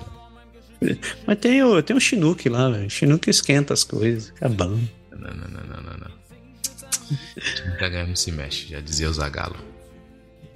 Então, saindo de, saindo de Alberta, vamos pra Manitoba. Então conta aí, Manitoba. Manitoba, Manitoba, o bicho tá pegando, porque a eleição de Manitoba agora é a hora do é a hora da derrota do NDP. Enquanto as pesquisas de opiniões em Manitoba dão o líder do NDP, o Wob Kinil, o melhor, a melhor chance de ser eleito primeiro-ministro nos próximos dias, ele representa um terço da campanha formal.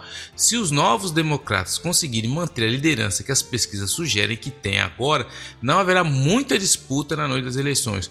Dois fatores estão a funcionar muito bem para o NDP: o forte apoio ao próprio partido em significativo recuo dos liberais de Manitoba. A coisa está ruim para os liberais geral. As pesquisas destacaram uh, desta semana sugerem que 47 a 49% dos eleitores de Manitoba pretendem votar para o NDP. Se isso se mantiver, será uma vitória. Ao longo do século passado, nenhum partido político de Manitoba com 44% ou mais da votação popular perdeu uma eleição. Mesmo se ambos, o Partido Conservador e os liberais, recuperarem alguns pontos percentuais de apoio, a história eleitoral recente sugere que o caminho para a vitória do Partido Conservador se torna estreito, dependendo de divisões favoráveis em circunscrições competitivas. Agora, a eleição de Wabkener, é, de pode é, ele não, a eleição para ele perder. Então assim, vai ter a eleição aí e o bicho é vai pegar em Albert, em Manitoba, porque tá muito interessante, é lá que tem a possibilidade de ter o primeiro primeiro ministro de origem das primeiras nações, hein, cara. Isso é, vai ser muito interessante e a gente vai ver o que vai acontecer isso aí. Tá chegando, hein? Isso. Isso daí, seu Wab, também conhecido como Wab, acho que era Waba, Wabanakut, Wabanakut, que eu tava ouvindo sobre ele hoje, Wabana, Wabanakut, é isso aí.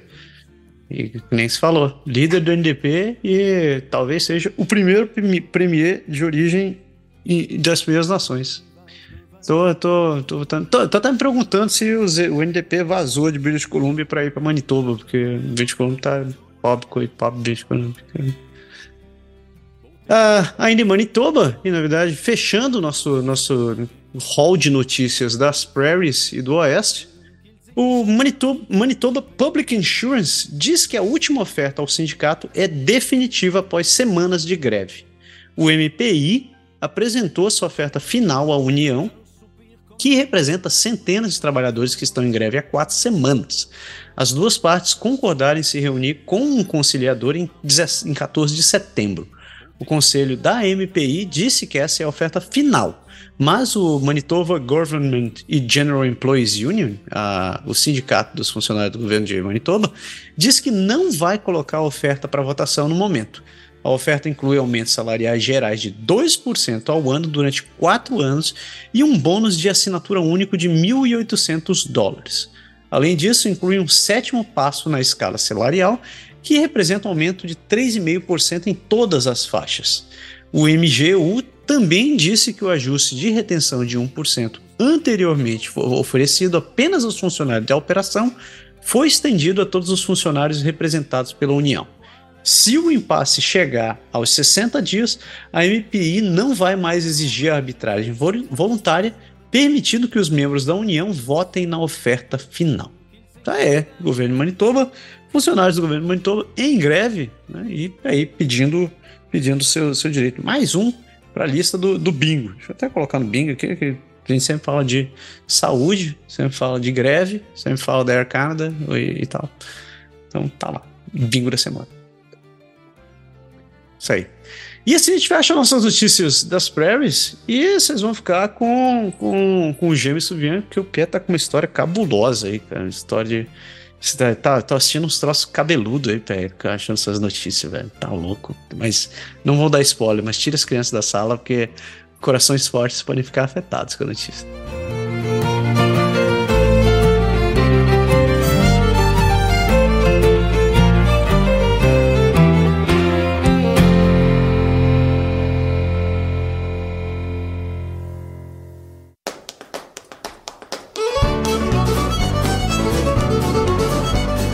Gemesuvian, então, como na semana passada a gente falou um pouco ali de cultos, eu dei aquela dica do, do, do, como se tornar um líder de seita no Netflix, hoje eu queria falar de um título muito interessante, porque isso também aconteceu aqui no Canadá. Então eu quero falar do The Ant Hill Kids, que é o desenterrar e desenterrar um pouco dos, dos horrores de uma seita aqui no Canadá. Então, seja bem-vindo a mais um dos nossos episódios de James Suvian e nós vamos aprofundar um pouco nos cantos um pouco mais sombrios da história e vamos explorar o, uma das causas aí que deu arrepios aí, um pouco de terror na, na, no Canadá. E hoje nós vamos fazer uma pequena viagem um pouco arrepiante, então prepare o seu coração porque a gente vai falar de uma das seitas mais notórias da história canadense, o The Ant Hill Kids.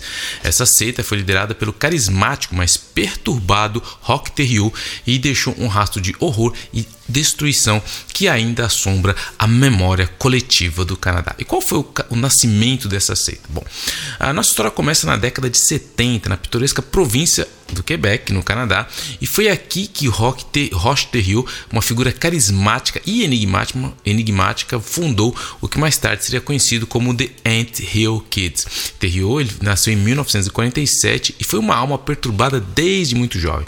Ele teve uma infância turbulenta, marcada por abusos e um desejo profundo de poder e controle. À medida que ele envelhecia, a obsessão de Terriot pela religião e espiritualidade intensificou-se. No final da década de 70, ele começou a reunir seguidores atraídos por uma personalidade magnética e pela promessa de uma comuna utópica onde viveriam de acordo com a sua interpretação distorcida da Bíblia. Terriot se retratou, se retratou como um profeta e seus seguidores acreditavam que ele foi escolhido por Deus. E quais eram as regras e as crenças dessa seita? Sob a liderança de Terriot, o The Ant Hill Kids, ele operava com regras rígidas e um sistema de crença bizarro. Os membros foram obrigados a abandonar as suas vidas anteriores, incluindo as suas famílias e bens, para se comprometerem totalmente com a seita. Eles viviam em um complexo remoto no deserto, isolado do mundo exterior. Os ensinamentos de Terriot eram uma mistura tóxica de fanatismo religioso e seus próprios delírios de grandeza. Ele alegou que era o único com uma linha direta com Deus e sua palavra era absoluta. Ele impôs uma hierarquia rígida dentro da seita, como ele mesmo no topo, seguido por seu círculo íntimo e pelo restante dos seus membros. A, desobedi a desobediência foi recebida com punições severas, incluindo abusos físicos e psicológicos. Um dos aspectos mais perturbadores do sistema da crença dos Ant-Hill Kids era sua obsessão pela dor e pelo sofrimento. Terriot acreditava que, através da tortura física e da automutilação, seus seguidores poderiam purificar suas almas e se aproximar de Deus. Essa noção distorcida levou a atos de violência inimagináveis dentro da seita. E qual eram os horrores que, que, eles, que eles se desdobravam ali? Com o passar dos anos, o complexo do Ant Hill Kids tornou-se uma câmara de horrores. Terriot sujeitou, é, sujeitou seus seguidores a abusos físicos brutais e os forçou a suportar dores extremas em nome da iluminação espiritual. Isso incluía amputação de membros e órgãos genitais, marcas até rituais bizarros envolvendo automutilação. Talvez um dos incidentes mais perturbadores que tenha envolvido Terriot, uh, envolvido Terriot amputando o braço de uma de suas seguidoras, que era a Gabrielle Lavallée. Com um serrote realmente tosco. Surpreendentemente, os membros do culto não resistiram, pois acreditavam que as ações de Rock the Hill foram sancionadas por Deus. A manipulação psicológica foi tão profunda que os deixou presos numa existência de pesadelo. A megalomania de Terriot não tinha limites. Ele praticou a poligamia dentro do culto, tendo várias esposas e sendo pai de vários filhos. Essas crianças nasceram em um mundo de tormento, destinadas a serem criadas sob o domínio de um líder de culto sádico e narcisista. E o mundo para eles exterior se tornava algo consciente. Durante anos, o The Ant Hill Kids funcionou é, em relativa obscuridade, protegendo, protegido dos olhares indiscretos do mundo exterior. No entanto, à medida que relatos de desaparecimento e atividades de seitas bizarras começaram a surgir, as autoridades finalmente perceberam. Em 1989, uma invasão ao complexo do culto revelou a horrível realidade que havia sido escondida do público. Dentro do complexo, as autoridades descobriram uma cena de horror que desafiava a compreensão. Os membros do culto viviam na miséria, com crianças e adultos desnutridos carregando as cicatrizes físicas e emocionais de dano de anos e anos de abuso. Rock Terriot foi preso e acusado de uma série de crimes de crimes incluindo assassinato, agressão e abuso sexual. E claro, isso deixou muitas consequências. Quando o julgamento de Rock Terriot começou, toda a extensão dos horrores do culto foi revelada para o mundo ver. Testemunhos de ex-membros eh, pintaram um quadro angustiante da vida dentro do Ant Hill Kids. Terriot, que se representou no tribunal, exibiu suas crenças delirantes e comportamento errático, criando um espetáculo arrepiante. Em 1993, Rock Terriot foi considerado culpado culpado de múltiplas acusações, incluindo homicídio em primeiro grau, e foi condenado à prisão perpétua sem possibilidade de liberdade condicional.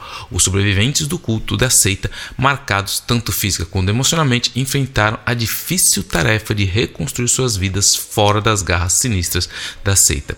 E para concluir, a história do Ant-Hills Kid serve como um lembrete assustador dos perigos dos líderes carismáticos que, ata que, atacam indivíduos vulneráveis em busca de significados e pertencimento. Também sublinha a importância da vigilância e da intervenção quando surgem relatos de atividades de seitas e abusos. E se ao refletirmos sobre esse capítulo sombrio da história canadense, devemos recordar as vítimas que sofreram horrores inimagináveis na mão de Rocky Terriot e a sua seita. A sua resiliência, a sua resiliência e coragem em falar contra o seu algoz serve como um farol de esperança esperança e um testemunho da força de espírito humano.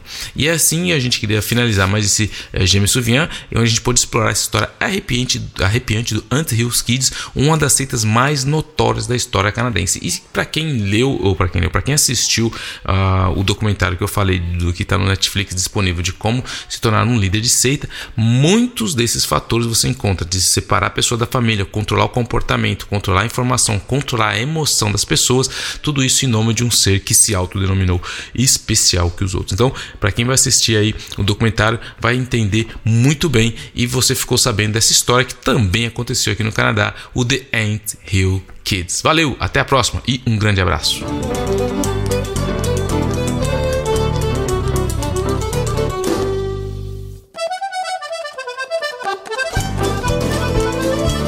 E aí chegamos nas duas grandes províncias do centro do Canadá, no centro, centro-oeste, centro-leste do Canadá. Começando por Ontário, Ontário, aqui, aqui, aberto para negócios, open for business. Eu vou começar a fazer isso, vou começar a anunciar as províncias com o lema das placas agora. Ok. As visitas aos bancos de alimentos na GTA aumentaram 51% em relação ao ano passado. A Puruleitor está distribuindo sacos vermelhos em toda a GTA para doações não perecíveis no sábado. Vão ser recolhidos em 30 de setembro e levados nos bancos de alimentos da Daily Bread como parte de uma campanha de ação de graças. A Daily Bread Food Bank é um banco de alimentos lança, uh, tem essa campanha anual de alimentos de ação de graças e está procurando mais do, mais do que apenas doações para atender a demanda recorde. Ela quer que os, os moradores de Toronto pressionem os governos para oferecer um alívio financeiro. A Daily Bread está fazendo de tudo que pode para uma, uma lista de clientes cada vez maior, mas precisa de ajuda.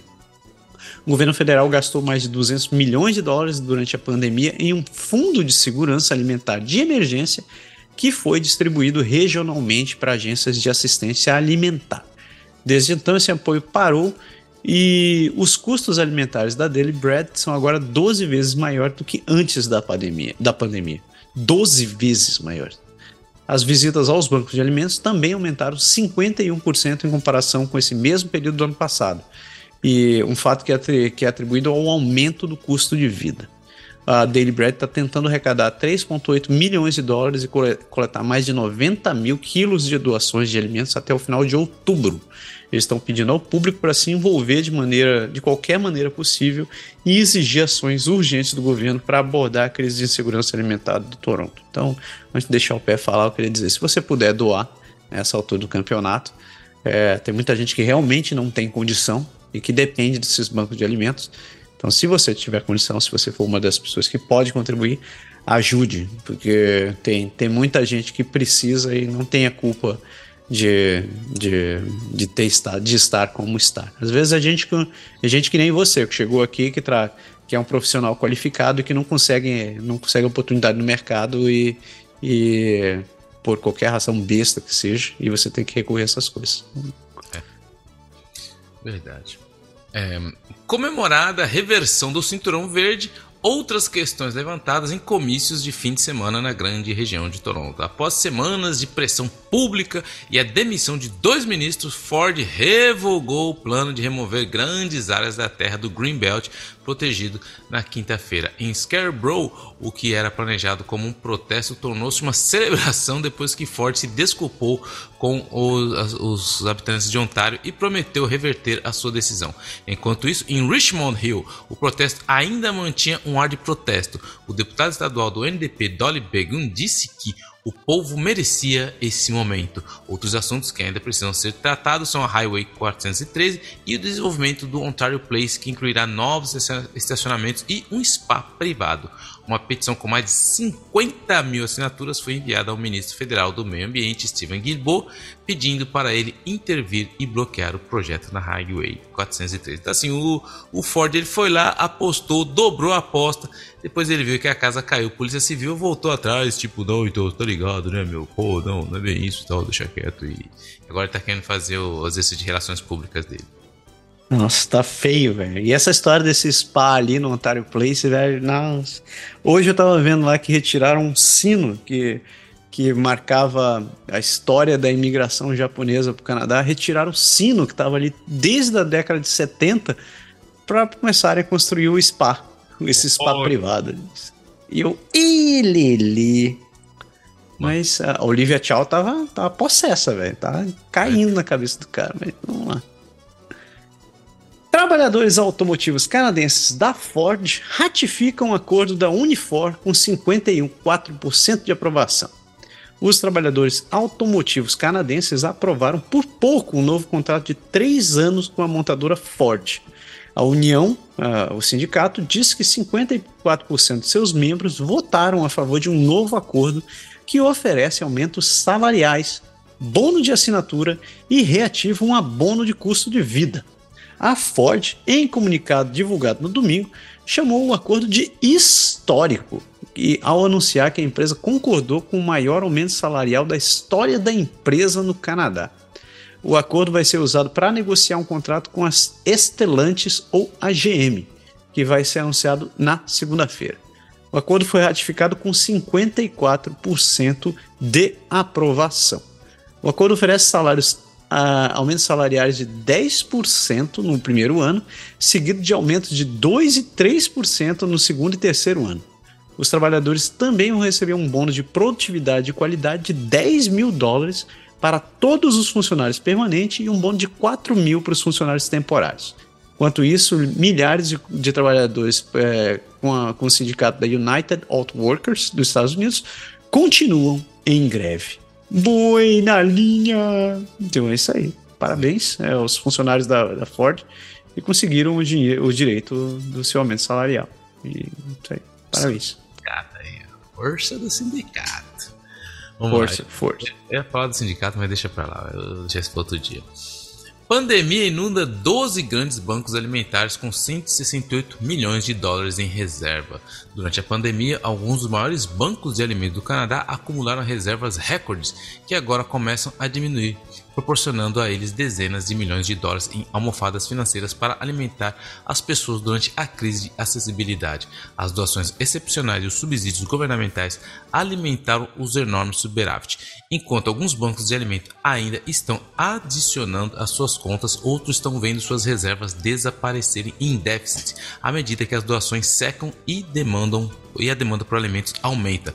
O CEO do Banco de Alimentos de Vancouver, David Long, disse que eh, os bancos de alimentos em todo o país estão preocupados com os custos crescentes de alimentos e a crise habitacional.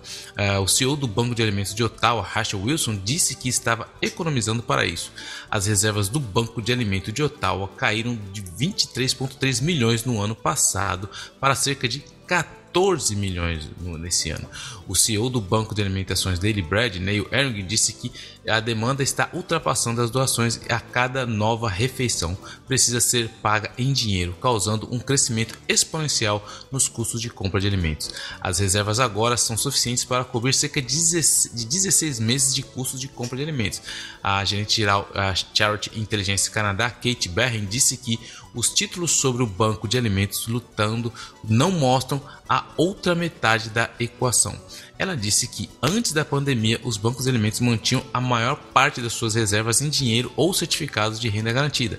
Como os saldos aumentaram, eles diversificaram seus investimentos financeiros para ativos mais arriscados, mas potencialmente mais remunerados. Então, assim, até os bancos de alimentação estão tendo que fazer uma estratégia financeira para conseguir superar essa fase super crítica que a gente está passando aí. Agora, isso aqui merece o Bravo. Deve concorrer ao, ao Bravo Champion, hein? Porque um, um, aposentado está em choque depois que o Canadá Post descobriu um cheque de herança de 300 mil dólares desaparecidos. E boy. Louis Cavaratsis recuperou na segunda-feira um cheque certificado perdido que foi enviado por correio registrado que tinha mais de 300 mil dólares de herança do seu falecido pai.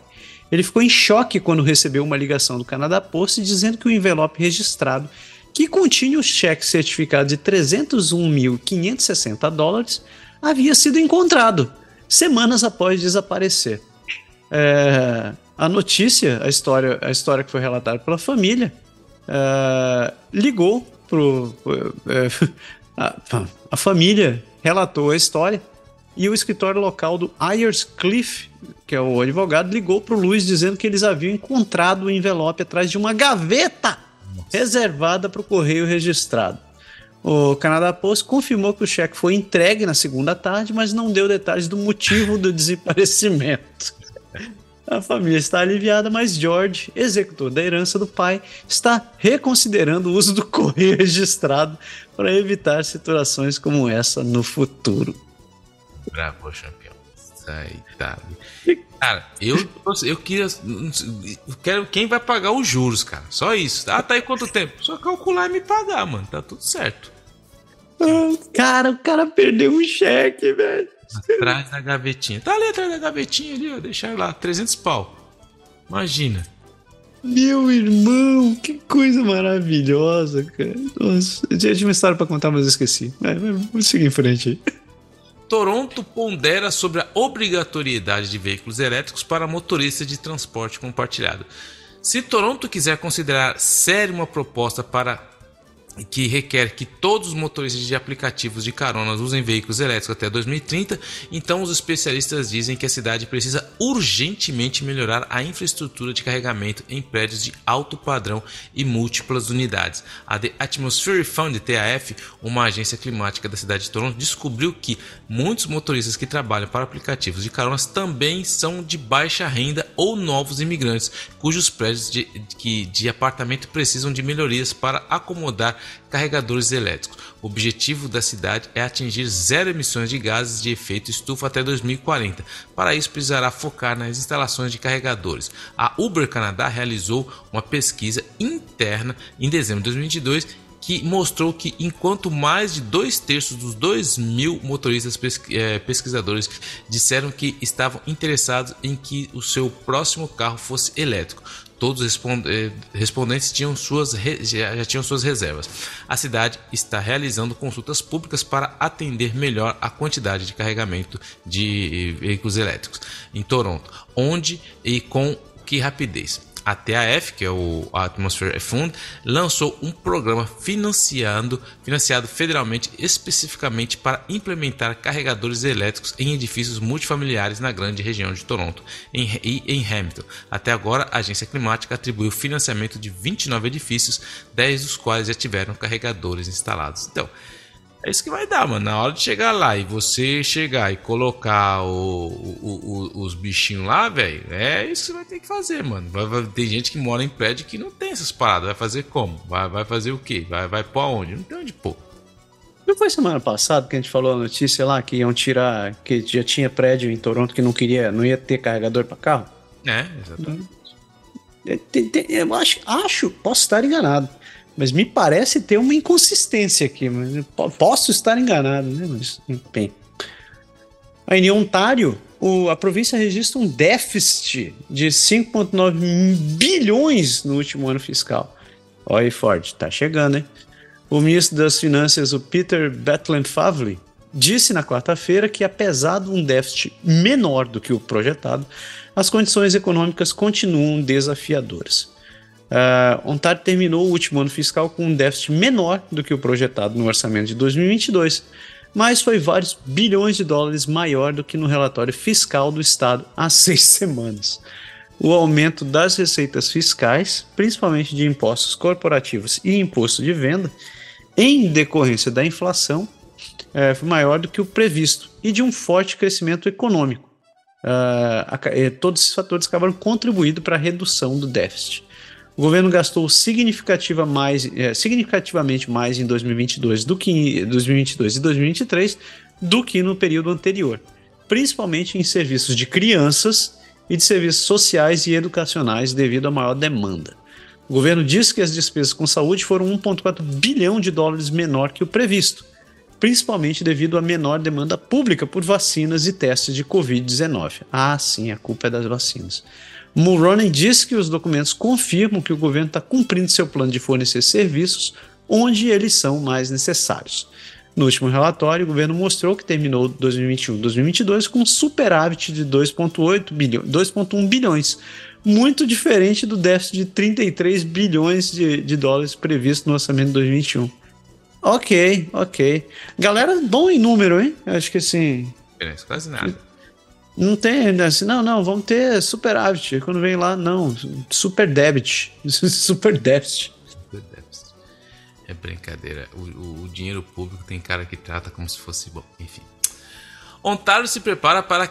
Então, aqui isso é importante, porque. Não, escuta o que eu tô falando. Não pode pensar, não pode pensar em, em nível zero de, de emissões sem pensar na energia nuclear. Tem que ter energia nuclear, mano. É isso que eu penso. Ontário, simples nele. Ontário se prepara para crescer na energia nuclear com a demanda por eletricidade prestes a disparar. A demanda por eletricidade no Canadá deve dobrar nos próximos 25 anos. E os sinais do governo Premier Ford indicam que a energia nuclear fornecerá a, fornecerá a maior parte das necessidades de energia adicionais da província. Os principais fatores que impulsionam essa demanda são a transição da indústria automobilística para veículos elétricos e o empurrão para que as indústrias reduzam as suas emissões de carbono. O governo anunciou que pretende quase dobrar a produção da, na Bruce Power, já a, já a maior usina nuclear do mundo e desvendou planos para adicionar três reatores pequenos modulares, os SMR, ao, ao já em andamento em Darlington o que fornecerá eletricidade suficiente para estabelecer 1,2 milhões de lares. O governo estima que serão necessários cerca de 400 bilhões de dólares até 2050 para atender às necessidades de eletricidades futuras, enquanto se torna, se torna neutro em carbono. Atualmente, as usinas nucleares fornecem quase 54% da eletricidade de Ontário, com as barragens hidrelétricas fornecendo 26%, usinas a gás 10% e os parques eólicos 9%. O próximo passo provável é a decisão sobre a reforma de quatro unidades do reator nuclear de Pickering. todo mundo com medo dos reatores aí, que pai e tal. Mas eu acho que o negócio é isso aí. Simpson neles. Simpsons nele. Isso aí. Em tempo, um abraço pro Pedro Júnior, que respondeu lá, deu sinal de vida. Então, a pessoa tá ocupada, né, cara? Não tem tempo de ficar falando com esses dois caras. Isso aí, não, brincadeira. Abraço, Pedro Júnior. Um abraço. E agora chegou, né? Porque eu me lembro. Ah, agora eu vou ficar usando tudo. Pegar os, os, os lembra das placas agora. Fala. Quebec, eu me lembro. Parece. Como é que era? Aquele concurso de Miss, né, cara? Era, eu acho que é o troço mais brega que eu já vi na vida, esses concursos de Miss Brasil. Que passava do Silvio Santos, eu não sei por que, que eu assistia, mas vinham as Miss desfilando Aí elas saíam assim, aí entravam na frente, vinha aquela câmera, dava um close e ela falava um rima, um, um, um lema do, do, estado que ela estava defendendo. Oi, é como é que é? Pará. Vivo por você. Eu meu Deus do céu. Enfim, Quebec. Je me souviens. Isso aí. Eu me lembro. Então, vou começar as notícias ver se chega palhaçada. Mais de 90% dos sindicalistas do setor público em Quebec são, são a favor de uma greve. Os líderes sindicais da Frente Comum de Grandes Sindicatos de Servidores Públicos indicam apoio unânimo à greve. Mais de 90% dos votos registrados até o momento apoiam a, a, o dia de greve. O protesto na Frente Comum vai ser realizado em Montreal no sábado, começando pelo Parque Jean, eh, Jean Mancy, às 13 horas, e seguindo para o Quartier des Espectacles os quatro grandes sindicatos, o CSQ, o CSN, o APTS e o FTQ, estão pedindo uma greve geral ilimitada. A votação diz respeito ao setor da saúde, serviços sociais e educação e que sofreram com a escassez do pessoal. A oferta do governo de Quebec é de 13% de aumento salarial em cinco anos, enquanto a Frente Comum pede um contrato de trabalho de três anos com aumentos de acordo com os índices de preço do consumidor. Os acordos coletivos no setor público e parapúblico expiraram em 20, 31 de março. Ah, é, agora sim, né? É o Le droit de grève. Isso é isso, porra. E o maior, cara, é que assim, os sindicatos estão eu tava lá no. Não tava na greve, porque eu não sou grevista, nem sou esquerdista, mas eu fui lá porque tem uma amiga que teve uma formatura e a gente foi. Enfim, tava mó baderna no centro, aquele milhão de pessoas lá e tal, tava mó e com direito à greve é uma coisa que, enfim, eu não sou contra, acho que faz parte da, da democracia, mas o grande problema do governo, questão de negociação, a, o serviço de polícia do segurança do Quebec, eles tiveram uma proposta de aumento de 21%, eles negaram. O governo está querendo oferecer 13% por todos os sindicatos e tal, enfim, eles estão sofrendo muito. E a grande dificuldade do governo é porque o, há poucos meses atrás, os parlamentares aqui do Quebec acabaram se dando a eles mesmos um aumento de 30% do salário. Então eles passaram de 100 a 131. Então, assim, é lógico que quando você faz isso, fica muito mais difícil você chegar na frente do, do sindicato e falar que vai dar 9 aqui em 5 anos, 13 em 3. Então, assim, está tá, tá, muito difícil a negociação e é, é, o que eles prometem aqui é um outono muito quente, que já vai ter promessa de, tem promessa de greve e eles não vão aceitar nada que seja menos que isso da, do que eles estão exigindo. Vai ser bem complicado para o governo esse começo aí, porque todo mundo sabe que a greve, eh, os grevistas, enquanto eles tiveram apoio da população, eles têm uma certa força, eles só perdem a partir do momento que a população população, a opinião pública muda de lado, mas por enquanto parece que a opinião pública está do lado dos grevistas. Também depois de um aumento de 30%. Porra, imagina, caraca. Agora, deixei, também deixei essa para você.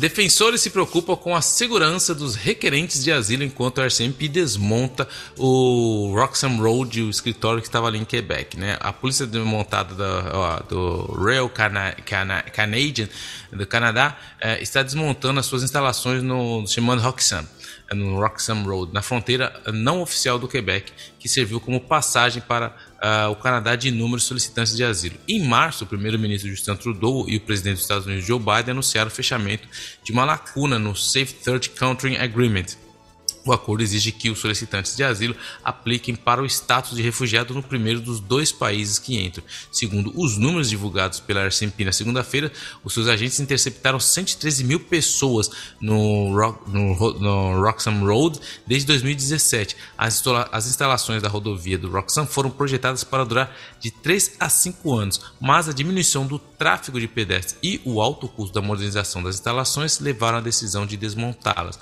porta-voz disse que a presença continua da RCMP na fronteira não oficial custou milhões de dólares.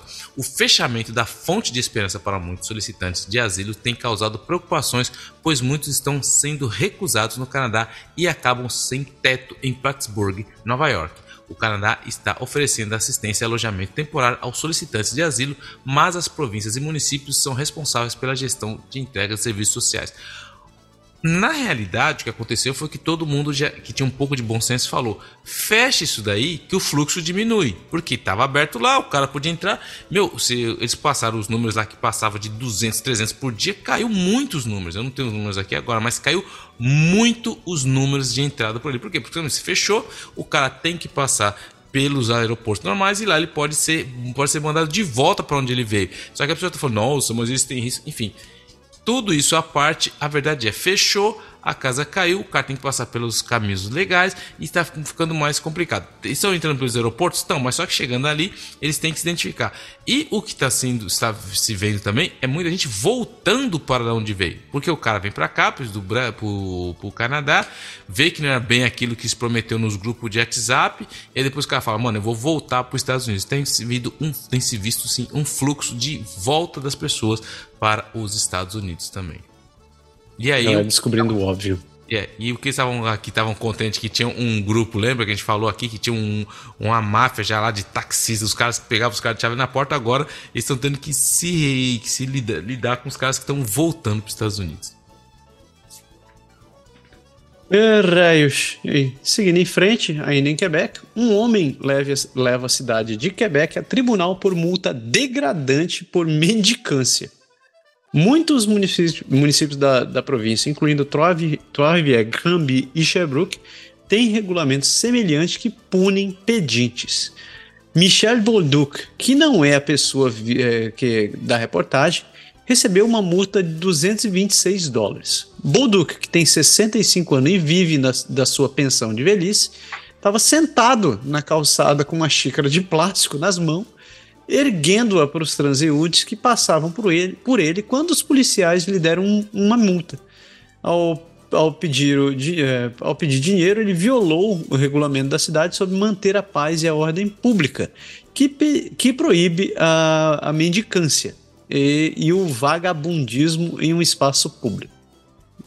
Ah, um ano depois, Bolduc ainda não pagou a multa que ele descreve como degradante ele está desafiando a multa na corte, na corte municipal. Ele argumenta que a multa é uma violação de seus direitos consagrados da Carta Canadense dos Direitos e Liberdades.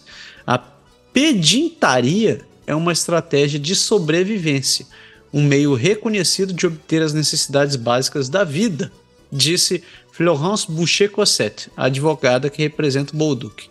O que torna Quebec City única é a aplicação ampla do regulamento, que poderia levar alguém a ser penalizado por vagabundear ou até mesmo pedir a um estranho para acender um cigarro.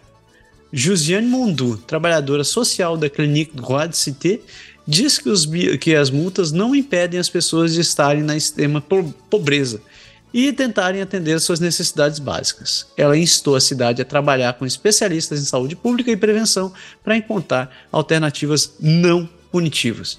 Cara, o Canadá é um lugar único, né? Porque você acabou, eles acabaram de dar multa para um, um, alguém que estava pedindo, pedindo dinheiro e o cara tem um advogado para defender. Então, você quantos quantos lugares você veria uma coisa dessa? Detalhe, a advogada, ela não é da defensoria pública, é advogada do cara. Então, é, tá aí. Eu, digo, eu digo muito interessante. Não, os caras aqui é complicado. Aqui em Montreal, os caras chegaram, uma hora que chegaram pros polícia, falaram, mano, pare de dar multa pros mendigos. Só tá perdendo tempo. Os caras iam lá dar multa pros mendigos. Você acha que o mendigo vai pagar multa, velho? O cara tá numa situação difícil, o cara tá numa situação degradante, o cara tá numa situação de itinerância. Você acha que seja lá o que ele fez, tava bêbado. O que, que, que, tem na cabeça do cara? Não, vou dar uma multa para você. Cara, isso não vai dar em nada. O cara precisa de tratamento, o cara precisa de, de outra, não uma multa. Enfim, isso é, é a burocracia canadense. É a burocracia. Sindicato das Enfermeiras de Quebec diz que ofertas de emprego em Gaspé que exigem bilinguismo são discriminatórias. A União das Enfermeiras pediu ao Ministério da Saúde que interviesse para acabar com o requisito de bilinguismo para cerca de 20 vagas internas em Gaspesi.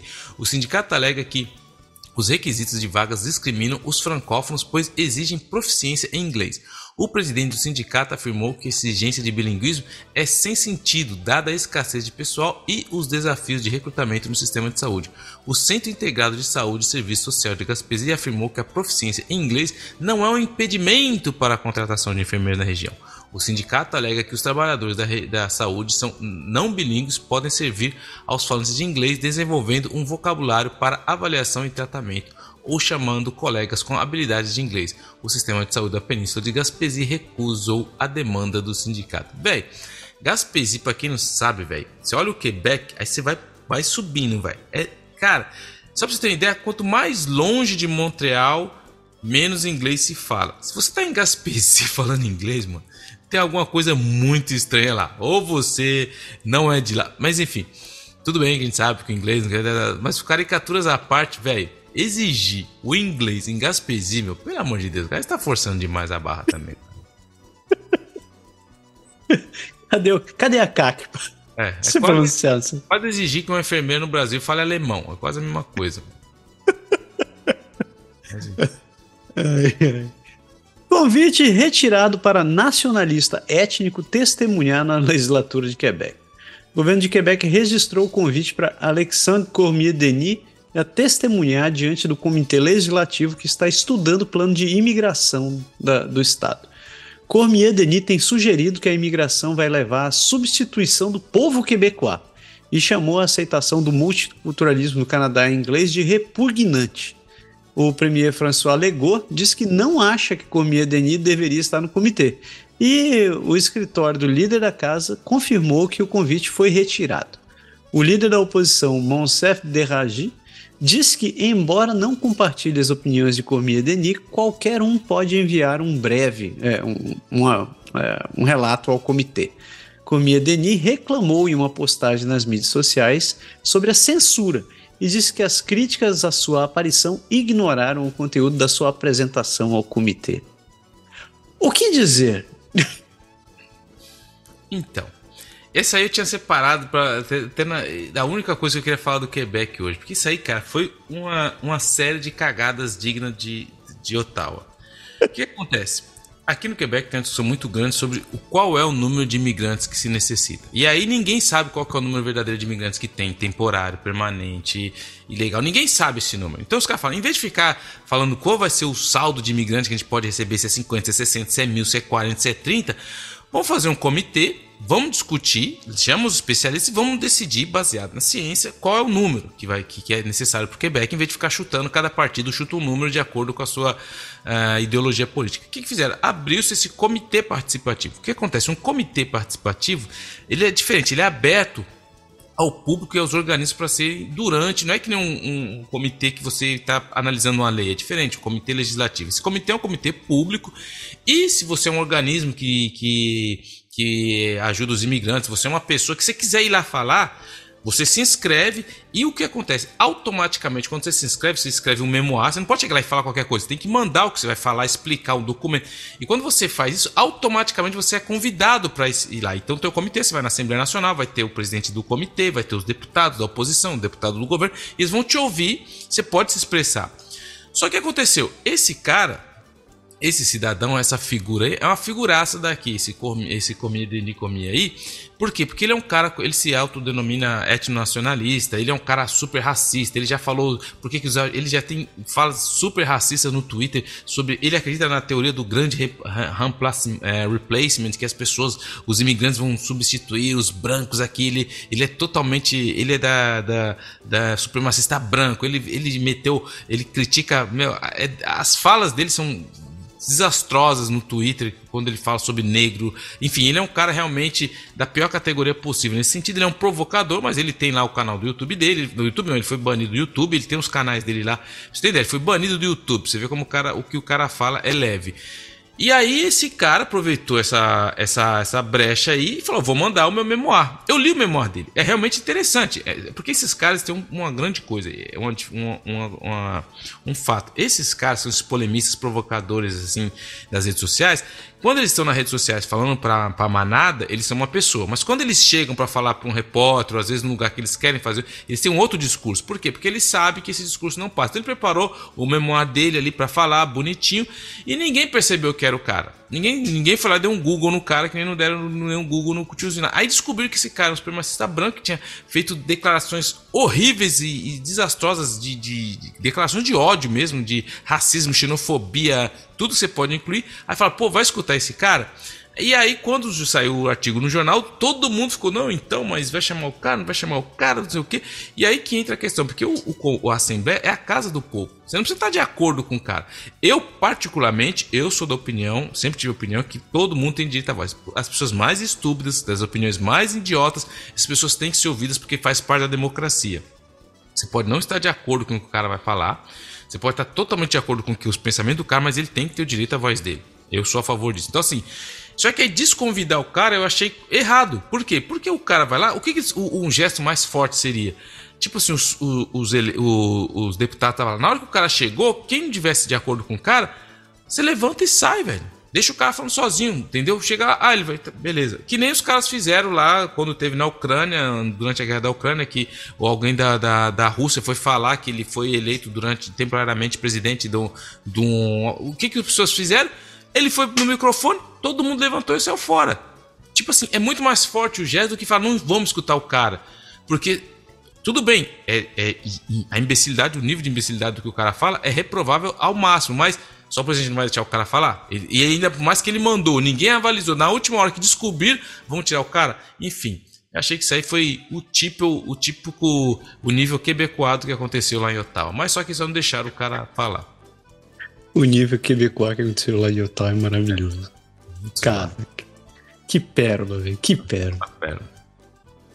E pra e fechar. Fecha, fecha, fecha aí, fecha aí. É que aqui a gente teve a nossa gigante da bateria Northvolt, que vai construir um, uma fábrica multibilionária aqui em Quebec. A Northvolt, que é uma empresa sueca de produção de baterias, anunciou que construirá uma nova fábrica de baterias para veículos elétricos com investimento de 7 bilhões de dólares no leste de Montreal, aqui na Monterrey, perto de casa.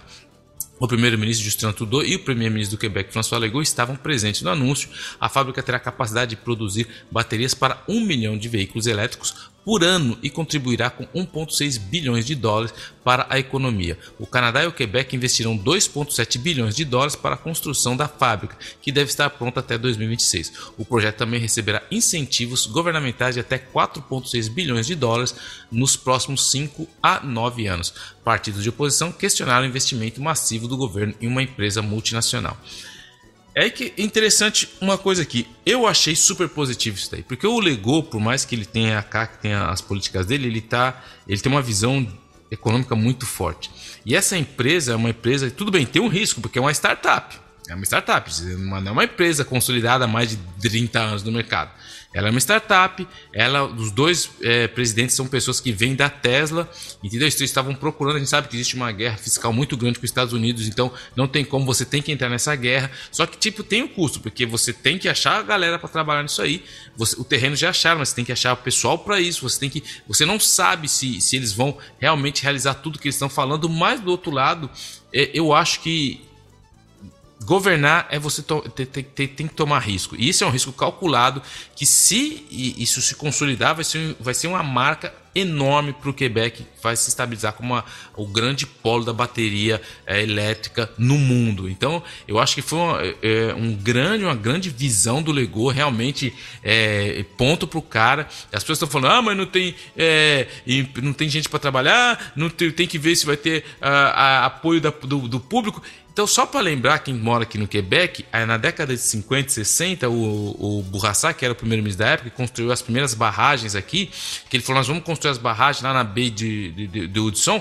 Os grupos de, é, do meio ambiente falaram, não, vai construir barragem, vai acabar com tudo, isso faz um desastre. Hoje o Quebec tem a eletricidade mais barata do mundo, é uma potência elétrica. O Quebec é uma potência que exporta para o mundo inteiro e permite fazer negócios com o mundo inteiro. E a gente tem a Hidroquebec, quem conhece a história da Hidroquebec. Então, assim, se ele tivesse olhado naquela época só o lado negativo não tivesse arriscado, hoje a gente não teria, não seria a potência que a gente somos na questão de energia própria que é o Quebec hoje na questão de, de barragens. Então, assim, eu acho que essa visão do Lego, de novo, é, é, um pouco diferente do que aconteceu lá, porque a barragem é uma coisa que é, fica no Quebec, não sai do Quebec, faz parte da estrutura do Quebec. Já é uma empresa, a gente sabe que vai chegar uma hora, o cara pode chegar daqui quando você fala, as taxas não, me não estão mais me agradando, eu vou embora. Mas eu achei uma super sacada dele, uma visão enorme e ele vai colocando o nome dele realmente na história. E eu não sou fã do cara, hein? Mas tô admitindo isso daí. Eu achei positivo. Era, era isso que eu ia fechar. Eu ia perguntar, porra, nunca pensei que eu fosse ver você defendendo o Lego, mas isso. É, parabéns, parabéns. Você ganhou, ganhou meu respeito hoje.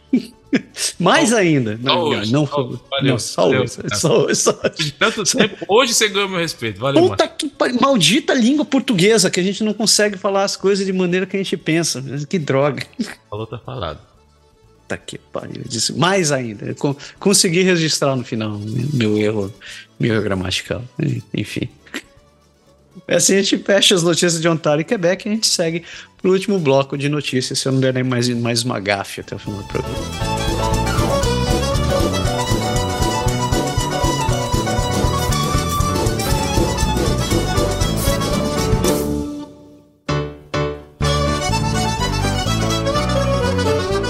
Newfoundland Labrador. Chegamos na parte das, das Atlânticas. Qual, qual o lema de Newfoundland Labrador? Né? Agora fiquei curioso. Uh, depois eu vejo isso aqui. Agora, agora eu fiquei curioso.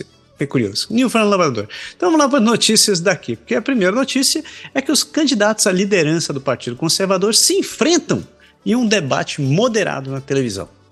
Três cidadãos disputam o cargo de líder do Partido Progressista Conservador da, de, de Newfoundland e Labrador em um debate televisado de uma hora na TV.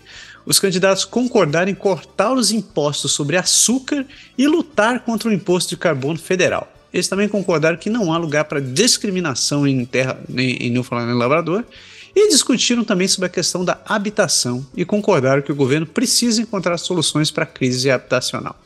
O debate foi o único televisionado e o líder vai ser escolhido no dia 14 de outubro. Isso aí, membros do Partido Conservador de Newfoundland Lavador, vão lá votar. Vão lá, vão escolher o novo líder de vocês. Fazer o beijo, mano. Dar o beijo, mano. Só não. A SPCA de Labrador está sem dinheiro e pode fechar suas portas ainda esse ano. Aí, ó. Pra quem tá procurando trampo aí, ó, quem gosta dos bichinhos aí, ó. O abrigo da SPCA da Happy Valley Goose Bay está sem dinheiro de acordo com a vice-presidente e sem apoio financeiro consistente, o que pode ser forçado a fechar as portas em breve. Bonnie Learning disse que o abrigo está procurando financiamento básico e doações anuais de empresas, grupos comunitários e outros para ajudar a manter as operações. Quase toda a receita da SPCA vem da arrecadação de fundos ou doações, disse ela, o que não é suficiente para manter coisas como a folha de pagamentos e custos veterinários para os animais. Continuando aqui, eu, só, eu me perdi porque o Massaro foi mexer aqui na parada. Vamos lá. O abrigo. Não, é isso mesmo que eu tava. Quase toda a receita tá com os animais. O abrigo to, tomou quase 500 animais em 2022 e já tomou quase 300 animais nesse ano. E diz Learning. Se o financiamento básico não puder ser encontrado, o abrigo pode ter que, fechar, é, que parar de aceitar animais em outubro e fechar as portas logo depois. Entendeu? E aí é o complicado porque a gente sabe que a gente está passando por uma possível recessão, a gente sabe que as pessoas estão sem dinheiro, a gente sabe que a inflação está aumentando e tem que cortar em algum lugar. E quem estava doando, é lógico que você vai, uma das coisas que você vai cortar é esse tipo de coisa. Então, Pô, coitado, já não. Pobre dos bichinhos, velho. Só me retratando aqui, o lema de Newfoundland Labrador é volte para casa. Volte para casa. Estou voltando. Não, deixa eu Lembrei da música. Não, não, não dá, não vamos pagar royalty ainda. É, vamos lá. É, ainda em Newfoundland Labrador, de olho numa indústria emergente de hidrogênio eólico aí, pé. escolas profissionais se preparam para treinar mão de obra. Quatro empresas estão buscando construir moinhos de vento como parte do projeto de hidrogênio e vão precisar de milhares de trabalhadores qualificados para operá-los. Instituições de ensino superior estão se preparando para atender a demanda, lançando dois novos programas. A College of the North Atlantic começou a treinar alunos para um novo programa técnico de turbina de vento, enquanto a Kane College e a Academy Canada estão olhando para seus programas de treinamento de ofícios para atender às necessidades da indústria emergência. A World Energy GA2 anunciou que vai fornecer assistência financeira a alguns alunos para suprir trabalhadores qualificados para o seu projeto. Olha aí. Aí, ó. Quebec está pensando em bateria, Newfoundland está investindo em hidrogênio eólico, velho. Tá vendo? Newfoundland Labrador, mano. Coming home, mano. Esse é, é pra lá que eu vou. É pra lá que eu vou. Muito, mano. Volte para casa. Muito, muito bonito. Saindo dali, atra atravessa. Vai, vai você, Pé. Chama o bike. Lá para Prince Edward Island, o nosso Espírito Santo canadense, que tem como lema a terra natal da confederação. É, isso daí. Esse é o nosso PI, mano. O ministério, o, o representante do ministro de Chinatown, Sean Casey, está concorrendo ao cargo de presidente das câmaras dos comuns. Sean Casey, que é o deputado de Chinatown, anunciou que está interessado em assumir a posição de presidente da Câmara dos Comuns após a renúncia de quem? Anthony Rota. E só para fazer um breve link do que a gente falou, Anthony Rota é aquele carinha ali, que era o presidente que convidou ali o nazista lá e aplaudiu todo mundo de pé no dia que Zelensky estava lá. Então, Anthony Rota saiu é, essa semana. Casey disse que esta é uma oportunidade para fazer a diferença e que espera que os habitantes do príncipe Edward se sintam orgulhosos se ele vencer as eleições marcadas para terça-feira, no dia 3 de outubro. O cargo de presidente da Câmara dos Comuns é considerado não partidário e não faz parte do governo ou da oposição. A renúncia de Anthony Rota ocorreu após a convocação de um veterano ucraniano que lutou em uma unidade voluntária sob o comando dos nazistas durante a Segunda Guerra Mundial. E o que foi interessante daí é que o presidente da Câmara, ele é partidário, tecnicamente. Ele tá lá só pra colocar na casa. Fala baixo, deixa o outro falar, você tá gritando. Ele, põe, ele é, é o chefe da, da, da, creche ali. Ele é o chefe, o professor da escolinha do professor Raimundo. Enquanto os, os deputados estão se debatendo. Só que o interessante, cara, é que ele, ele também é um parlamentar. Ele é do, ele foi eleito, só que ele era do Partido Liberal, porque o Partido Liberal tinha mais votos, votou, porque todo mundo pode se eleger, e ele foi eleito. Só que aí, quando ele dessa mancada, rota dessa mancada, todas as entrevistas, cara, do, do Poliebre, em vez de ele falar assim, ó, não, porque o presidente da Câmara ele fala assim, o presidente liberal, ele fazia questão de enfatizar, o presidente, no canal é o presidente liberal, o cara é o presidente da Câmara, mas ele é do Partido Liberal, mas ele para colar assim no Trudeau, o presidente liberal tem que anunciar. O presidente liberal Rota fez um erro. O presidente liberal. Falei, de onde ele arrumou esse termo, presidente liberal? Mas essa é a estratégia do nosso bom e velho Poliebre. Futuro. Nosso como... cacete!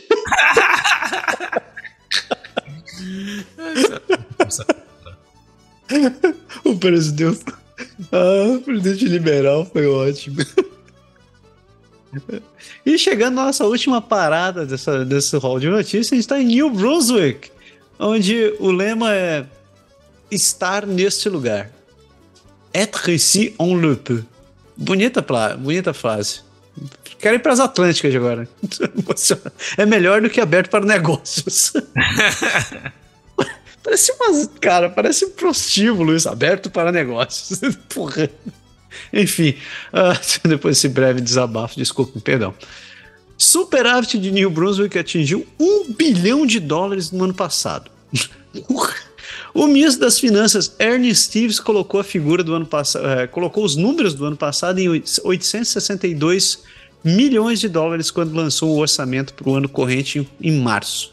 Segundo as declarações financeiras auditadas finais para o ano fiscal de 2022 e 2023, divulgadas na última quarta-feira, o superávit foi de 1,01 bilhão de dólares. O governo está no caminho de ter outro grande superávit esse ano, e Steve sugeriu que ele anunciaria novas medidas de viabilidade para ajudar os, no, os Nova Brunswickenses na, nos próximos dias, incluindo possíveis cortes de imposto. Ele disse que não sabe se haverá uma campanha antecipada ao próximo ano, mas destacou que o superávit de um bilhão não foi criado para fins políticos. críticos continuam exigindo que, que o, o Partido Conservador gastem alguma da receita em áreas como habitação, saúde e alívio da inflação. Vamos construir casa, porra! Construir um casa, ficar reclamando pra cacete. Um bilhão de barão. Primeiro, como é que alguém consegue errar um bilhão de dólares na, na conta, velho? Uhum. Eu já fico nervoso quando minha conta dá 50 pila no mês, assim. Eu fico, porra, o orçamento derrou. Errei 50 pila, o cara que sobrou um bilhão. Aff, mãe, ok. Segue em frente. Vê como que o contribuinte gera grana. O governo gera grana. Quem gera grana é o contribuinte. Descansa nem calcular.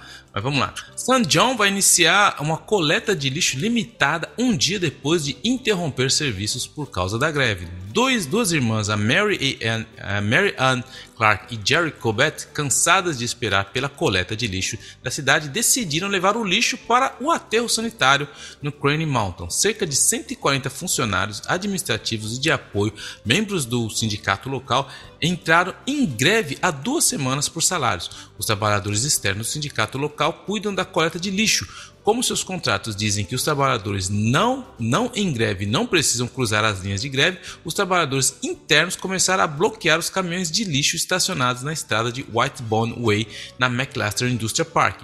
A cidade suspendeu a coleta de compostagem e reciclagem anunciada no dia 18 de setembro. Na quarta-feira, a cidade anunciou que a coleta de lixo seria retomada de forma limitada e o presidente do sindicato disse que a alegação de cidade, da, da cidade de ações ilegais de greve é absolutamente enganosa e deixa os caras fazer greve. Aí, deixa, vamos fazer greve. Vamos fazer greve. E a última notícia do país: o líder do Partido Verde diz que vai fechar um acordo com os liberais para derrubar o Higgs. Uh, que, que ponto chegamos? Higgs o líder, o Higgs e o Kuhn, cara. Nossa. O partido, o líder do Partido Verde, David Kuhn, disse que está se preparando para fazer um acordo com os liberais para evitar que o Blaine Higgs forme um governo, caso ele não consiga a maioria dos assentos em uma eleição antecipada. O objetivo do Kuhn garante, é, a, durante a campanha de outono, será eleger o maior número possível de, de representantes verdes. Se isso significar que eles vão precisar negociar com os liberais para garantir que o governo não seja liderado por Higgs, o Kuhn diz que está disposto. No entanto, ele afirma que não negociaria com Higgs. A líder liberal, Susan Holt, diz que é muito cedo para discutir cenários pós-eleitorais para uma votação, que talvez nem aconteça. O Higgs, por sua vez, sugeriu que pode convocar uma eleição antes da data prevista de outubro de 2024, devido a seis, seis membros do parlamento, me, membros da Assembleia, é, que se tornaram rebeldes e que podem obstruir sua capacidade de aprovar a legislação. Os membros do próprio partido do cara estão agindo contra ele. O que, o que mais dá para dizer sobre o Higgs? Não, não consigo me pronunciar.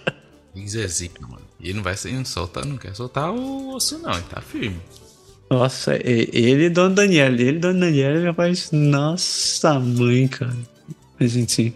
E assim, a gente fecha nossa, nossas notícias, nossas notícias do país e a gente segue em direção à parte mais doce desse programa.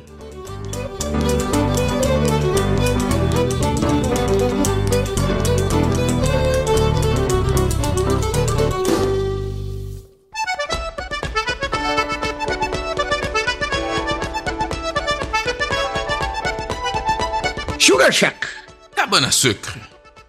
Então, a gente chega no Sugar Shack, que é o lugar que a gente chega. Eu, devia... eu preciso trocar essa música. Alguém me sugeriu assim, porque vocês falam em Sugar Shack, vocês deviam estar tá tocando aquelas músicas de, de com sanfona, aquele negócio que tem mais cara de lugares. Falei, é, é verdade. Esqueci qual é o seu nome, mas eu vou falar. Vou, acho que vou, vou tentar remediar isso. Talvez esteja remediado nesse programa, se não, se não eu resolvo na próxima, próxima oportunidade. E o Sugar Shack lembra doce, doce sempre lembra a Brazilian Pastries. E você não conhece, a Brazilian Pastries é uma empresa brasileiro-canadense aqui na cidade de Ottawa que é responsável por fazer esses docinhos, salgadinhos e outros quitutes brasileiros é, como brigadeiros, do, coxinhas, dos amores e outras coisas que vocês de comer. Então, se você tiver vontade de experimentar é, esses quitutes brasileiros, não deixe de conhecer a Brazilian Pastries. Então, conheça, visite-os no Instagram ou se você entrar no site e quiser fazer um pedido online, não esqueça de usar o nosso código de desconto Canadá Agora 5, que lhe dá 5% de desconto nas compras. Então, conheça Brazilian Pastries e Brazilian Pastries e esse DLC. Mas, PS, hora das sugestões. O que você tem de sugestão? Cara, eu li um. Eu vi, assisti um documentário e li um livro muito legal que eu sou fissurado pelas histórias da Segunda Guerra Mundial, um período que me fascina realmente e a maneira como aconteceu. E eu vi um documentário na Netflix, que é um documentário curto, de 1 hora e 58 minutos, que chama Ordinary Man The Forgotten Holocaust. É um, um documentário que ele examina, ele acaba mostrando ali como centenas de pessoas ordinárias, numa vila ali da Alemanha, eles realmente foram é, levados a, a, efetuar massacres e atrocidades é, pelos nazistas ali, pelo, era um esquadrão especial durante o Holocausto. E ele é baseado num livro, que é um livro também do Christopher Browning, que fala Ordinary Man, que fala sobre o Batalhão 101. E ele conta que durante a guerra é, muitas pessoas eles estavam ali, é, eles precisavam de polícias para controlar certos locais e eles começaram a convocar homens que não tinham ido para o front e falaram: ah, tal, vocês querem participar de um batalhão e tal. E eles falaram para os caras: ó, esse batalhão vai fazer o seguinte: esse batalhão vai matar mulheres e crianças, enfim, e assim que vai ser.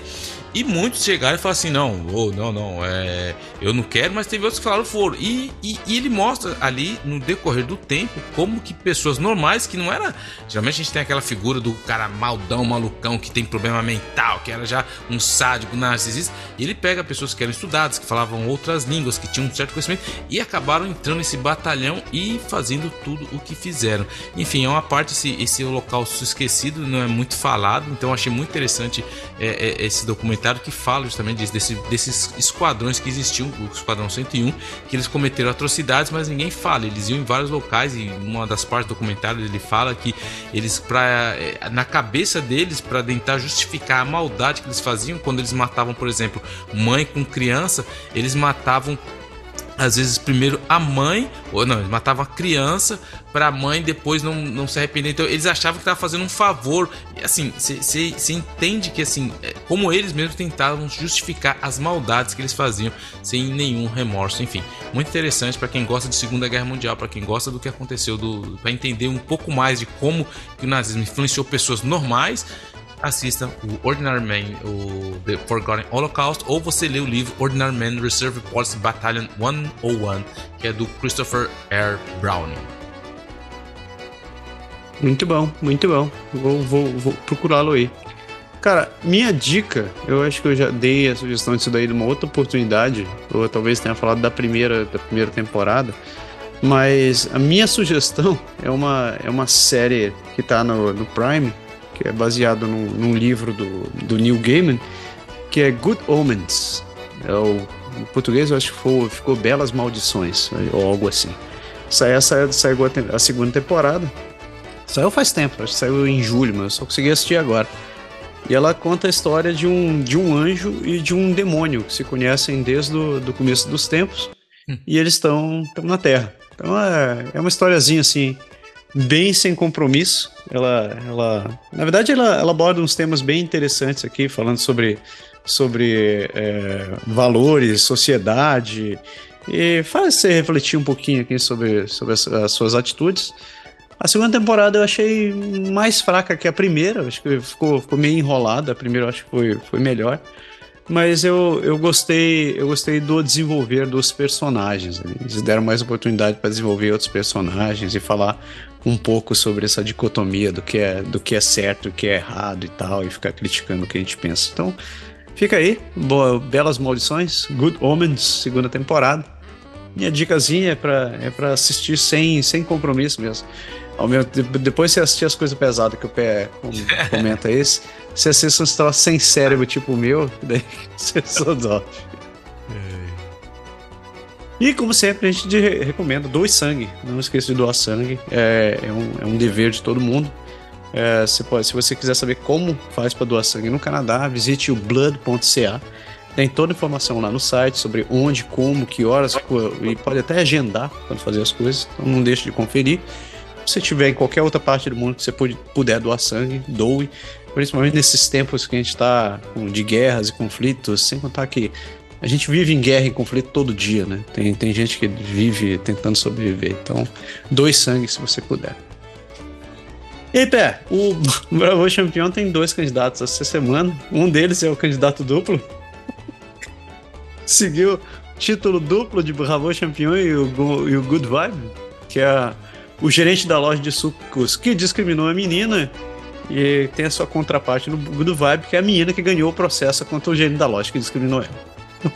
Mas acho então, que o Canadá Post, velho. Fazer equipe, você deixar um cara 300 pau atrás. Não, isso não se faz, velho.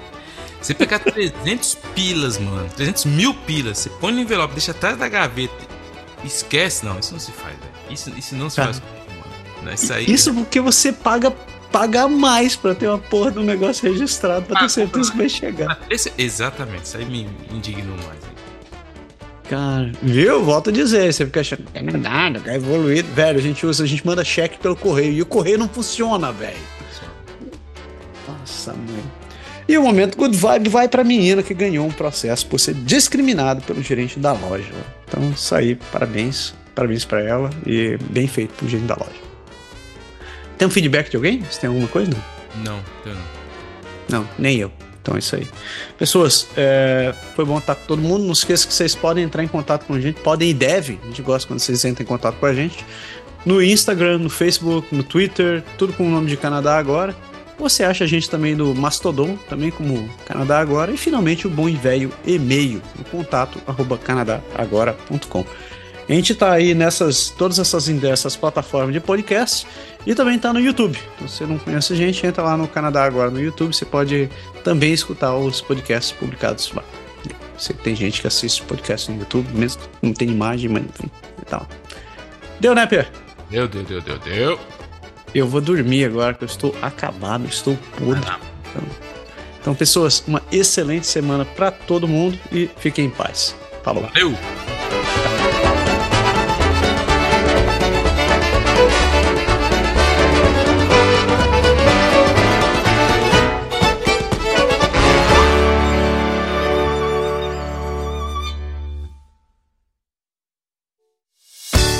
Esse podcast foi produzido por Canadá Agora. O Canadá como você quer ouvir.